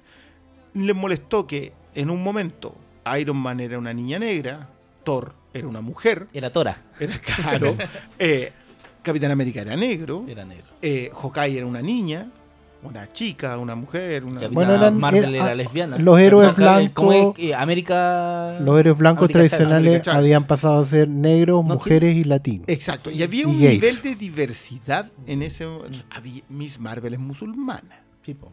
Entonces había un nivel de diversidad ahí que a ellos les eh, produjo mucha tirria, porque fue muy fuerte y repentino y abrupto, como queráis llamarlo, o sabéis que no te gustó porque no, porque no es lo tuyo. Entonces empezaron a hablar de que eso estaba mal y que los títulos los iban a cancelar porque y que por eso los títulos se estaban cancelando. Y por En eso están las bajas ventas. Exactamente. Que En donde no se- hace como 20 años. Y perdón, es un análisis pésimo porque básicamente eso tiene que ver con que Marvel le viene relanzando los número uno cada seis meses. Entonces todos compran el número uno, nadie compra nada más. Obvio que las ventas están bajas. Pero nadie le hizo frente a Comics and Diversity. Un par de librerías por ahí en Estados Unidos, pero nadie más. ¿Qué es lo que pasó? Que todos los decidieron ignorar hasta que llegó a los autores gente como Ethan Van Cyber, ¿cachai? Que empezaron a decir, ¿sabes que yo no puedo hacer el cómic que yo quiero hacer porque hoy día me obligan a hacer este cómic político? Como si los cómics no fueran políticos. Como si Superman no hubiera tenido política desde su origen. Como si Superman no fuera un inmigrante y siempre fue su historia la historia de un inmigrante. Y que- como si los X-Men no fueran No, sobre la y que- y- diversidad Y racial. que Superman, su primer enemigo eran, eran empresarios corruptos. Está- ese es el. ese- eh, o sea, Es como, su enemigo por favor, métete a la historia. Pero eh, eh, bueno, eso alguien, alguien decía eso como argumento. La única manera que tú creas que eh, tus personajes son eso es que no lees cómics. bueno, el Comics Gate finalmente fue que se metió Ethan Van Cyber, que se metieron otros autores a ser financiados por esta gente. A través de Kickstarter. Kickstarter. Yo no lo he. Bueno, hoy día vi re- recién el cómic de Van Cyber, que no, no me acuerdo cómo una, se llama. una rana, una, rana, no sé cuánto. 600 mil dólares. Sí, po. Ahí está. Entonces que, claro, estos otros tienen la voluntad económica para hacerte crecer. Pasa eso con el Gate. Y gente como Sienkiewicz deciden, y, y un montón más, lo estoy colocando solamente a él como el primer nombre, deciden dar la pelea en redes sociales. Un punto. El, eh, esto venía cocinándose a mucho, mucho, mucho tiempo. Hay que recordar que en. Ay, Mockingbird hubo una portada Ah, icónica. Sí, sí, sí. Ah, en my Mockingbird- feminist agenda. Lo de la agenda feminista. Era una polera, no me acuerdo cómo era la frase com- completa. Ah, pregúntame, por mi agenda feminista. Sí, pregúntame por mi porque agenda la crítica feminista. era que porque la crítica partió porque se sacó una foto del equipo de editoras de Marvel. de Marvel. Eran como ocho. Y eso Y, no, ofendió y a mucha como tomando gente. un café o Sí. comiendo. No, es que se ofendieron, se ofendieron porque eran ocho mujeres trabajando en una editorial de cómics. Y todos los buenos le, le ponían. "Ja, ja, ja, Demasiado. esto es demasiado. Ah, ahí Ah, están la- la- las falsas comic girls que no Sí, leen la- cómic. las contratan de afuera, las comicones, a cuánto ya. Vos no cosas has leído nada, que hicieron, claro, vos que Sí, pues, y a propósito de eso, que más la encima autora- feo. los autores de ese cómic hicieron esa portada. Quedó la cagá. A, amen- creo Que que más encima de muerte. número. Sí, hubo amenazas de muerte, amenaza de muerte. A, la, a la La escritora. escritora se tuvo que ir de Twitter. Esto estoy hablando Sí. del año 2016. Así que Sí. es algo que venía cocinando de, Es que de los últimos Pero cuatro esos años. fueron los Comics and Diversity. Sí, po. esos fueron los, a los que no se les... No, mm, Que son como los enemigos de, lo, de la. de- ¿Cómo se llama el sitio? Marisú. Marisú. de Sue. De Mary Sue. Sí, es que ahí volvemos con el tema de los reaccionarios, Sí, porque po. Mary Sue igual es súper agresivo Sí, con esa gente. Sí, Mm. Todo este concepto de los incel, ¿cachai? Loco, incel no, perdón, no es inculiable. Incel es involuntario. Involuntario. Célibe Sí, involuntario. Esos son los célibes involuntarios, que son gente que. Virgen, virgen involuntario. Y, y- y mira, No, ¿sabéis qué? es- personas que creen que nadie los nadie los, los pesca, porque ellos son buenas personas, tratan a todos bien, pero la sociedad está definida. mi- Mira el agua que les voy a decir, es muy estúpido. La sociedad está en pro de que las mujeres se fijen en los chats. ¿Quiénes son los chats? Son estos tipos. Son los Henry Cavill del mundo. Sí, son los Henry Cavill del mundo. Y los hombres, eh, los hombres bacanes está- eh, eh, estaban preocupados de la Stacy, la Scarlett Johansson del Claro, mundo. claro. Y esa es como su visión de argumento de que nadie me pesca. Y, y a partir de eso hay actos de violencia, hay weones que han, incels que han matado gente. Y no es un tema Hay- como ahí de- hay todo un tema porque yo creo que, mira, piénsalo de esta manera. Yo soy más compasivo con el incel, el de original, por una razón. Son gente que les dijeron que iban a heredar el mundo. Ellos eran el tope. Ellos eran la raza dominante del mundo hasta hace, qué sé yo, 10 años. O sea, cuando ellos llegaron a su a los 25 años, supuestamente ellos iban a chasquear los dedos y le iban a caer, qué sé yo, 15 Stacy's. y no pasó, po. No, O sea, el otro día leí un reportaje súper extenso a propósito de qué es lo que pasa con los eh, foros de incels. En donde son gente que está ahorrando para hacerse operaciones eh, físicamente. Mm. Co- Como, oye, ¿cuál es la mejor operación para la mandíbula cuadrada? ¿Cuál es? Para hacer los chats. Entonces, ahí, ahí hay una fragilidad Y una construcción social. súper compleja, ¿cachai? Pero eso, pero bueno, Sí, ese es un bueno, tema sí, son mucho parte más aparte largo. de los comic gays. Pero uno es el Comics Gate con respecto a, a enfrentar a esta gente que viene con esos discursos. Ah, no, una cosa. ¿Y por qué se metió Bill Sienkiewicz y, y, todo, y Lemire y todos los actores? Porque esta gente se metió con la viuda de Darwin Cook, Sí, a quien sí. Con- estos con tipos, ella no. estos No, tipos decían que Darwin Cook, que es un gran dibujante, eh, lo apoyaba. Era como uno de sus... Usaban alguna entrevista y ella eh, explicó que esa entrevista, el, el fondo de esa entrevista. Y nunca fue así, y ahí quedó la cagada, la, la, la trolearon, la trolearon, y ella estoicamente respondía, y lo, obviamente los, au- los autores de cómic apoyaron a uno de los suyos. estáis hablando de Darwin. Y ahí, Cook, y ahí fue como. Dijeron basta, po. Y era lo que faltaba, que, era- que, que autores reconocidos explicaran, loco, los cómics son esto, esto, esto, estúpidos de mierda, lean historia. Pero, pero igual yo no estoy de acuerdo con esta, con esta cuestión de los cómics son para todos. Yo creo que yo, yo creo que hay que hay que hacer un pequeño filtrado. Los cómics son para todos, pero no todo cómic es para todos. Es que yo- Los yo- cómics, un cómic tiene que, va a tener su nicho, va a tener su punto de vista, va a tener su... Es como es los que- libros. Sí, pero es que ahí le estáis dando espacio para que existe eso otro. Pero es que siempre va a existir, yo creo. Es que y, y siempre va a existir el.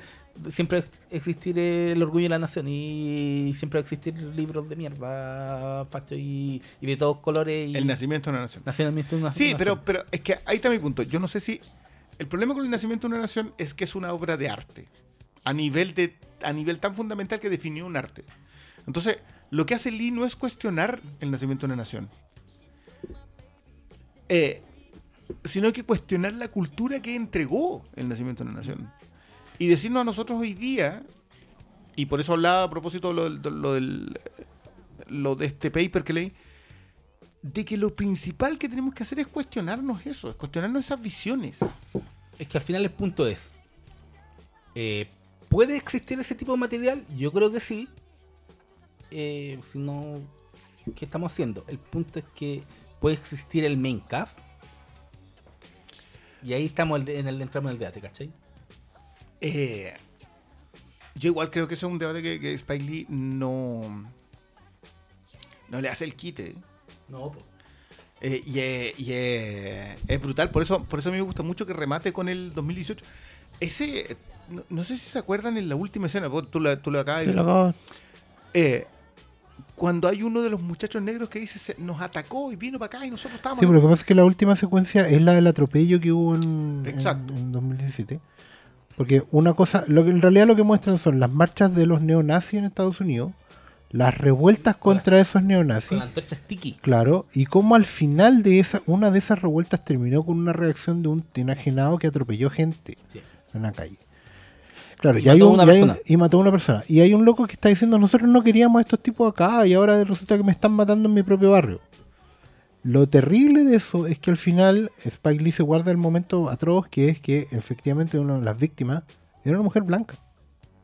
La víctima. La víctima. ¿cachai? Pero es una mujer blanca. Y ahí obviamente se despacha la gran frase que es como que el odio era algo así como el odio no. El odio nos afecta a todos. ¿cachai? O sea, no es una cuestión de... Ya, y ahí la tesis está más que clara. O sea, mira, amigos, no es un tema de raza, es un tema de imbecilidad. ¿Cachai? Entonces, Es, un- Claro. es un tema de antisocial. De antihumanidad, De antihumanidad y de, anticomunidad. claro. Y es algo que, claro, cuando lo tomáis en perspectiva, o sea, ver, ver Clansman y después ver el resto de la filmografía de Spike Lee, te das cuenta que en realidad nos venía diciendo esto hasta cuando ya tiene que usar live footage, cuando ya tiene que utilizar Claro. la imagen de las noticias para decirte que esto es lo que te venía Sí, contando pues, siempre. Está pasando y va a seguir pasando. Bueno, y terminar con la bandera No, no, dada no, vuelta. no va a seguir pasando. Ese es el punto. A eso, Mm. a eso es lo que él va. No podemos dejar que siga pasando. Mm. Si el punto es es, que llega un momento en donde ya decís, ¿sabéis qué? Engage. A mí no me gusta usar los términos en inglés, pero a mí engage me gusta mucho porque es decir, ¿sabéis qué? Llegó el momento en donde no puedes dejar Es más poderoso que involúcrate. involúcrate. Claro. Es mucho más poderoso que involúcrate, porque engage en realidad es, ¿sabéis qué? Llega, llega un, suma. Sí, llega, un momento en donde súbete las manguitas. Exacto. po, weón. Ah. Claro. Y, y yo creo que hoy día, acá en Chile, estamos justo en un momento en donde te suben las mangas ahora o la pelea va a ser mucho más fiera después. Mm. Estamos ante negacionismo. En un país en el cual el negacionismo... No, loco, deberíamos meter presa a esa gente. Y tenemos negacionistas de ministros. Que no es culpa de un gobierno. Es culpa de una forma de pensar. Y no es una Esto no está abierto a debate. Que eso es algo que yo creo que Lee deja muy en claro colocándote la conversación sobre Griffith. Mm. No está abierto a debate. Esto nos mataba. Y nos sigue matando. Es Exacto. punto, no. Y eso es lo que estábamos hablando, porque al final no podéis permitir mi lucha. po. Es que, Es que ahí, ahí tenés que poner la, la, la, la línea en el suelo. Pero sabes que mira, hay, es que hay una y cosa importante ahí, por lo menos mi, mi, mi parecer es que, mira, tú no puedes permitir mi lucha en el sentido de que el libro de Hitler, estamos hablando por cierto, o el nacimiento de una nación, en el sentido de que puedas permitir que eso vuelva a generarse. que los discursos Pero tampoco, porque hay el, el otro error es negar que existen. Sí, po, no podéis negar que existen. Y esa, esa negación que pasa por, no, oye, no le den tribuna a este loco, no lo pesquen.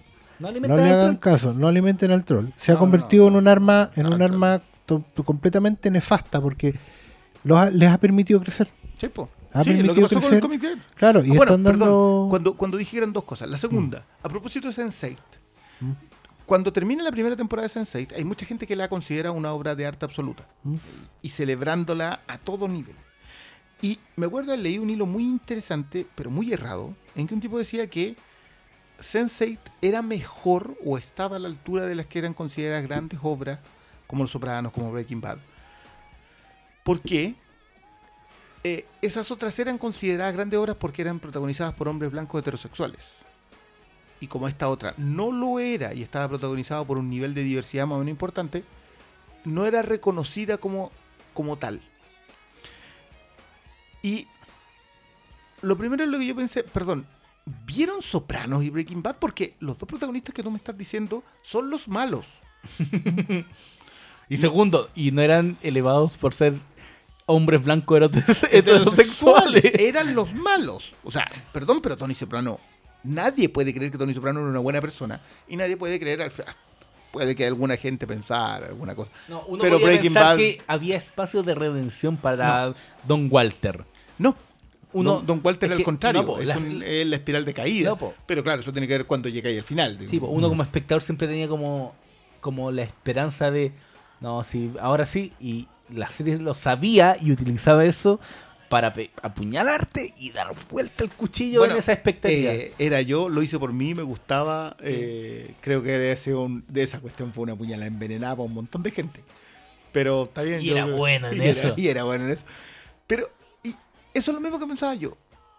¿De verdad no te das cuenta que te están mostrando que ese es el malo? Simplemente porque, porque tiene más representación, ¿no te das cuenta que te están diciendo que, es el malo? que se- netamente se está valorando otra vez. Se está valorando la exposición Y no la y representación. no la representación ni la valoración. sí. Están valorando por exposición. Cuando, mira, ah, hay un tema. es que mira, hay un Algo tema no puede que- ser bueno. Algo o puede sea, ser bueno quiere- porque tener- existe. sí. Mira, No, uno puede desear que exista más, Por supuesto. pero no por eso eso va a Mira. ser bueno en términos de calidad. Exacto. Por ejemplo, cuando yo hago una convocatoria de autoras de cómic y solo convoco mujeres para, para un proyecto editorial, solo quiero mujeres, recibo críticas por ello. Y es lógico que las reciba. Parte de mi postura también de asumir un rol tiene que ver con recibir el fuego de los enemigos. Claro, pero, es que, pero ahí estamos Pero, hablando- a, propósito del engage. Pero, por ejemplo, eso es dar tribuna. Porque necesito mayor exposición porque no hay autoras. Cuando yo llamo dibujantes es porque no hay dibujantes, mujeres. ¿Cachai? Pero asumir de inmediato que eso implica que todas sean buenas es el otro error. Hay un... Y ahí, y ahí, mira, y aquí estamos ya entrando a la altura temporal, a ventana suficiente para empezar a entender que la exposición per se va a dejar de tener valor. Porque ya el- pasó el sí, po. periodo en que no lo había. Va- no, va a haber un momento en que ya no van a ser minoría. Exacto. Mm. De hecho, Y- de hecho, eh, mira, en realidad nunca lo han sido. Tienen menos exposición. Sí, po. Pero es- la cosa pasaba por empezar a visibilizar. Mira, O sea, es que... Y es no que- solo me refiero a las mujeres, me refiero en general a, la- a, la- a las las masas, minorías. a las minorías en general. Pero ¿Cachai? mira, yo, una sola acotación con eso que a mí me llama mucho la atención, ¿se acuerdan de la polémica de la... que no alcanzó ni a ser polémica? ¿Mm? Cuando la Natalie Portman dijo, acá están todos los hombres nominados, hombres blancos nominados, Sí, sí. o los hombres nominados a Mejor Director. No dijo nada cuando eran solamente mujeres blancas nominadas, pero no, lo vamos a juzgar por eso, digamos. El BAFTA eh, le hicieron como la entrevista a la, al- a la gente del, del BFI. Y dijeron, ¿sabes qué? Mira, estos son los números. La cantidad de mujeres que, dirigió películas en inglés que podían postular al BAFTA era el 16% de las películas. O sea, de, ¿Mm? de la cantidad que yo tengo, solamente el 16% estaba dirigido por mujeres y solamente el 9% era cumplía las categorías. En, en el resto de las categorías era aún peor. Ponte tú en fotografía era el 7%. Sí, pues, eh, ¿Dónde creo yo que es importante apuntar? En general con las minorías. Yo sí creo en la, en la affirmative action, en la idea de la discriminación positiva. Mm. ¿Por qué? Porque creo que es importante darle la oportunidad de trabajo claro. a los distintos artistas. Visibilizar, Exactamente. Pero eso no necesariamente implica valorar. que los cinco primeros de cualquier premio van a ser diversos. Mm. ¿Por qué? Porque la valoración no es visibilización. Exactamente. Y porque eso tiene que ver derechamente con la obra y no con el autor. Exacto. Ah, Hay la Dee Reese, la directora de. mm, Sí, sí. No, recuerdo el nombre de la Mujer y. Negro, sí. Exactamente. Ella hablaba justamente sobre eso. Ella hablaba sobre que, que hay un momento en donde tú hablas o sobre la obra o sobre el autor. Y en los premios no se puede hablar de la obra, de, o sea, del autor. Del Solamente autor, se puede no, hablar la de la obra. ¿Cuál es el problema? Cuando la obra es a Steven Spielberg Film. Mm. Y eso le da un pie adelante. Eso. Era, pucha, ojalá pudiera rescatar toda esa cuestión, porque es una muy buena entrevista a propósito de necesitamos tener más trabajo, pero eso no necesariamente implica que vamos a vamos tener a más premios. Mm. O sea, Hay todo un proceso que tú necesitas que se termine y que está súper bien que se esté trabajando para que se termine para poder empezar un nuevo proceso. Wild the Last Man. Y de alguna manera, volviendo a Spike Lee, volviendo a Clansman, yo creo que lo que está haciendo es lo que hace Spike Lee con toda su filmografía y que remata. Si esta fuera la última película de Spike Lee, es brillante. Sí. Cierra por, lo alto. Cierra el- el- lo alto, ¿por qué? Porque te dice, ¿sabes qué?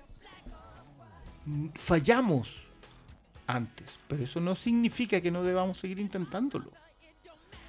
Fallamos una vez, nacimiento de una nación, fallamos una segunda vez, no nos echamos el Ku Klux Klan cuando debíamos, y fallamos una tercera vez cuando Trump ascende al poder. Pero despertamos. Entonces, Y vamos a tener que volver a despertar y hay que seguir y despertando. Una y otra y otra vez, porque, claro, este- este- y esta idea tiene que ver, y ojo, que pasa, en- de nuevo, para mí la lucha de los derechos civiles tiene que ser revisada por todos y cada uno de los nichos hoy día buscando reivindicaciones. Mm. Justamente por eso, y no confundirse en que solamente son tus reivindicaciones. Hay una estructura de poder funcionando. Oye, mirar las películas de Spike Lee te coloca en esa. Sí, no, no debería ser de otra manera. De hecho, es súper importante volver a insistir en ese tema de, de la discusión que tienen los protagonistas eh, en esta película, eso en el puente, sobre eh, las películas de exploitation. Ellos valoran que existen, porque los visibilizan al fin y al cabo. Pero saben y tienen súper claro que no son las mejores. Mm. De hecho, que ni siquiera son buenas. Porque no son reales. ¿Cachai? Eso es lo que pasa con. siento que cuestionan, cuestionan la forma, claro. eh, valoran el fondo, pero tampoco lo aplauden. No, po, porque saben que al fin y al cabo sigue siendo. eh, los mantiene. Los man- no otorgan nuevas posibilidades de poder. ¿cachai? No, da potencial para crecer. Solo, solo es potencial de visibilizarse. Y ese es un tema que todas las reivindicaciones hoy en día, mujeres, pobres, jóvenes, millennials si quieren, homosexuales, todos tenemos que tener claros hoy en día, ñoños también. Porque nosotros tenemos, los ñoños, digámoslo, tenemos una batalla por venir ahora con el tema de eh, que, que va a ser lo, el cómic se, se va a terminar replicando acá también. Hay gente que va, conservadores versus progresistas, nos vamos a terminar enfrentando en las artes representativas más temprano que tarde. Ya hace ratito que estamos ahí a las puertas. Pero mm, todos tenemos que tener claro que la visibilización y la representación no implica un mejor trabajo. Y tenemos que esforzarnos igual y más.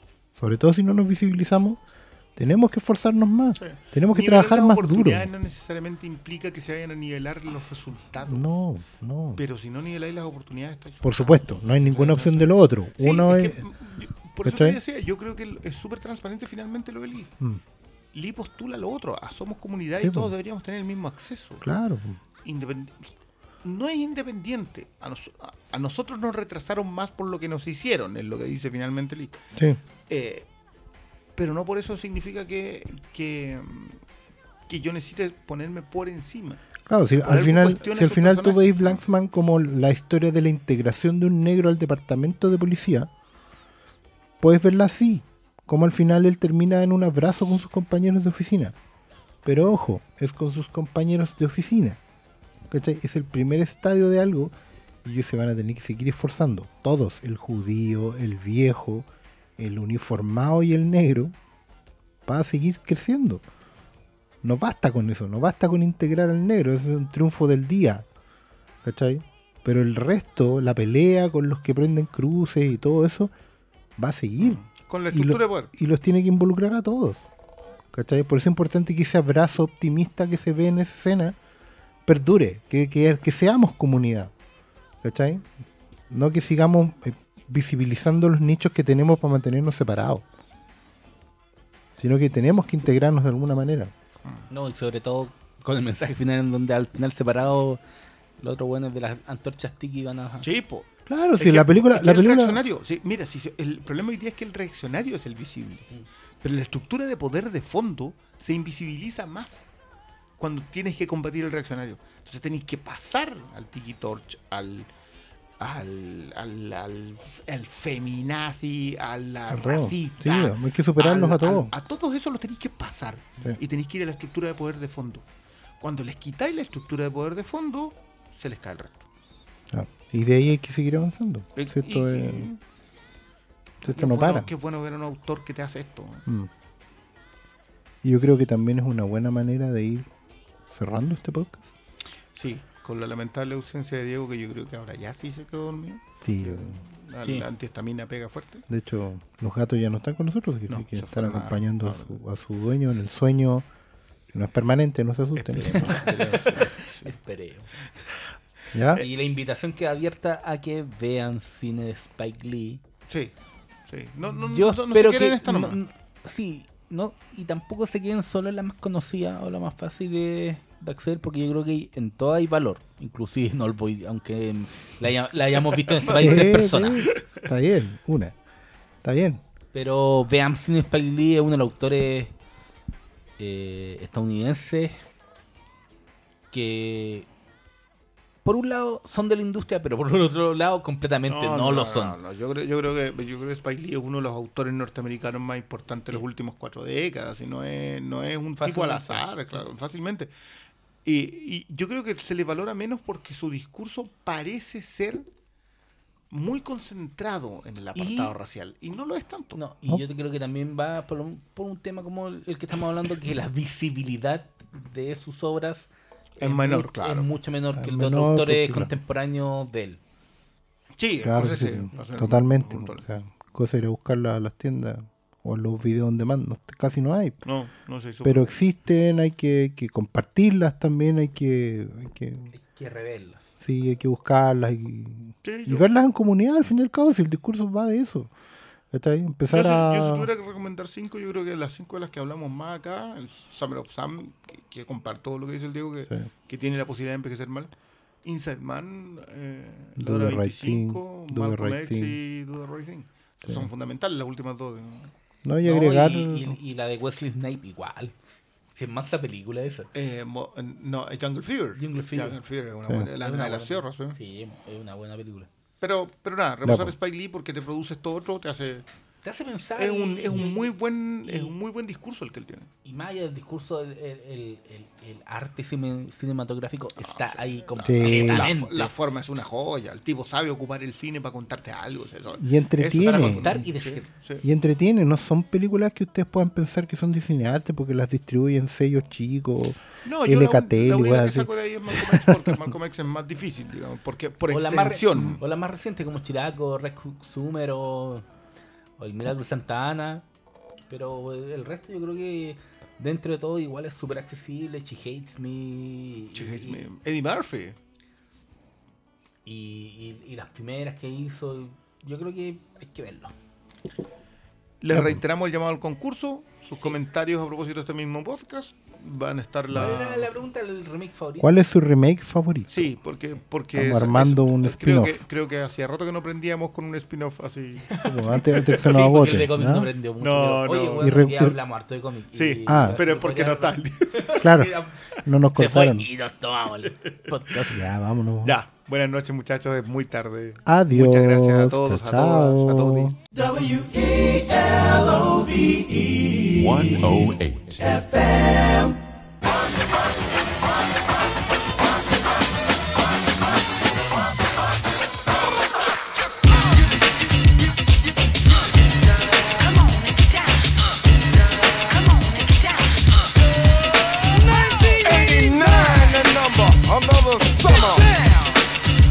funky drummer. Music hitting your heart, cause I know you got a soul. Hey, listen if you're missing, y'all. Swinging while I'm singing. Hey. Giving what you're getting. Knowing what I knowin'. While the black band's sweating. In the rhythm I'm rolling. Gotta give us what we want. Uh. Gotta give us what we need. Hey. Our freedom of speech is freedom of death. We, we got, got to fight the powers that be. Fight the power. Fight the power. Fight the power the power.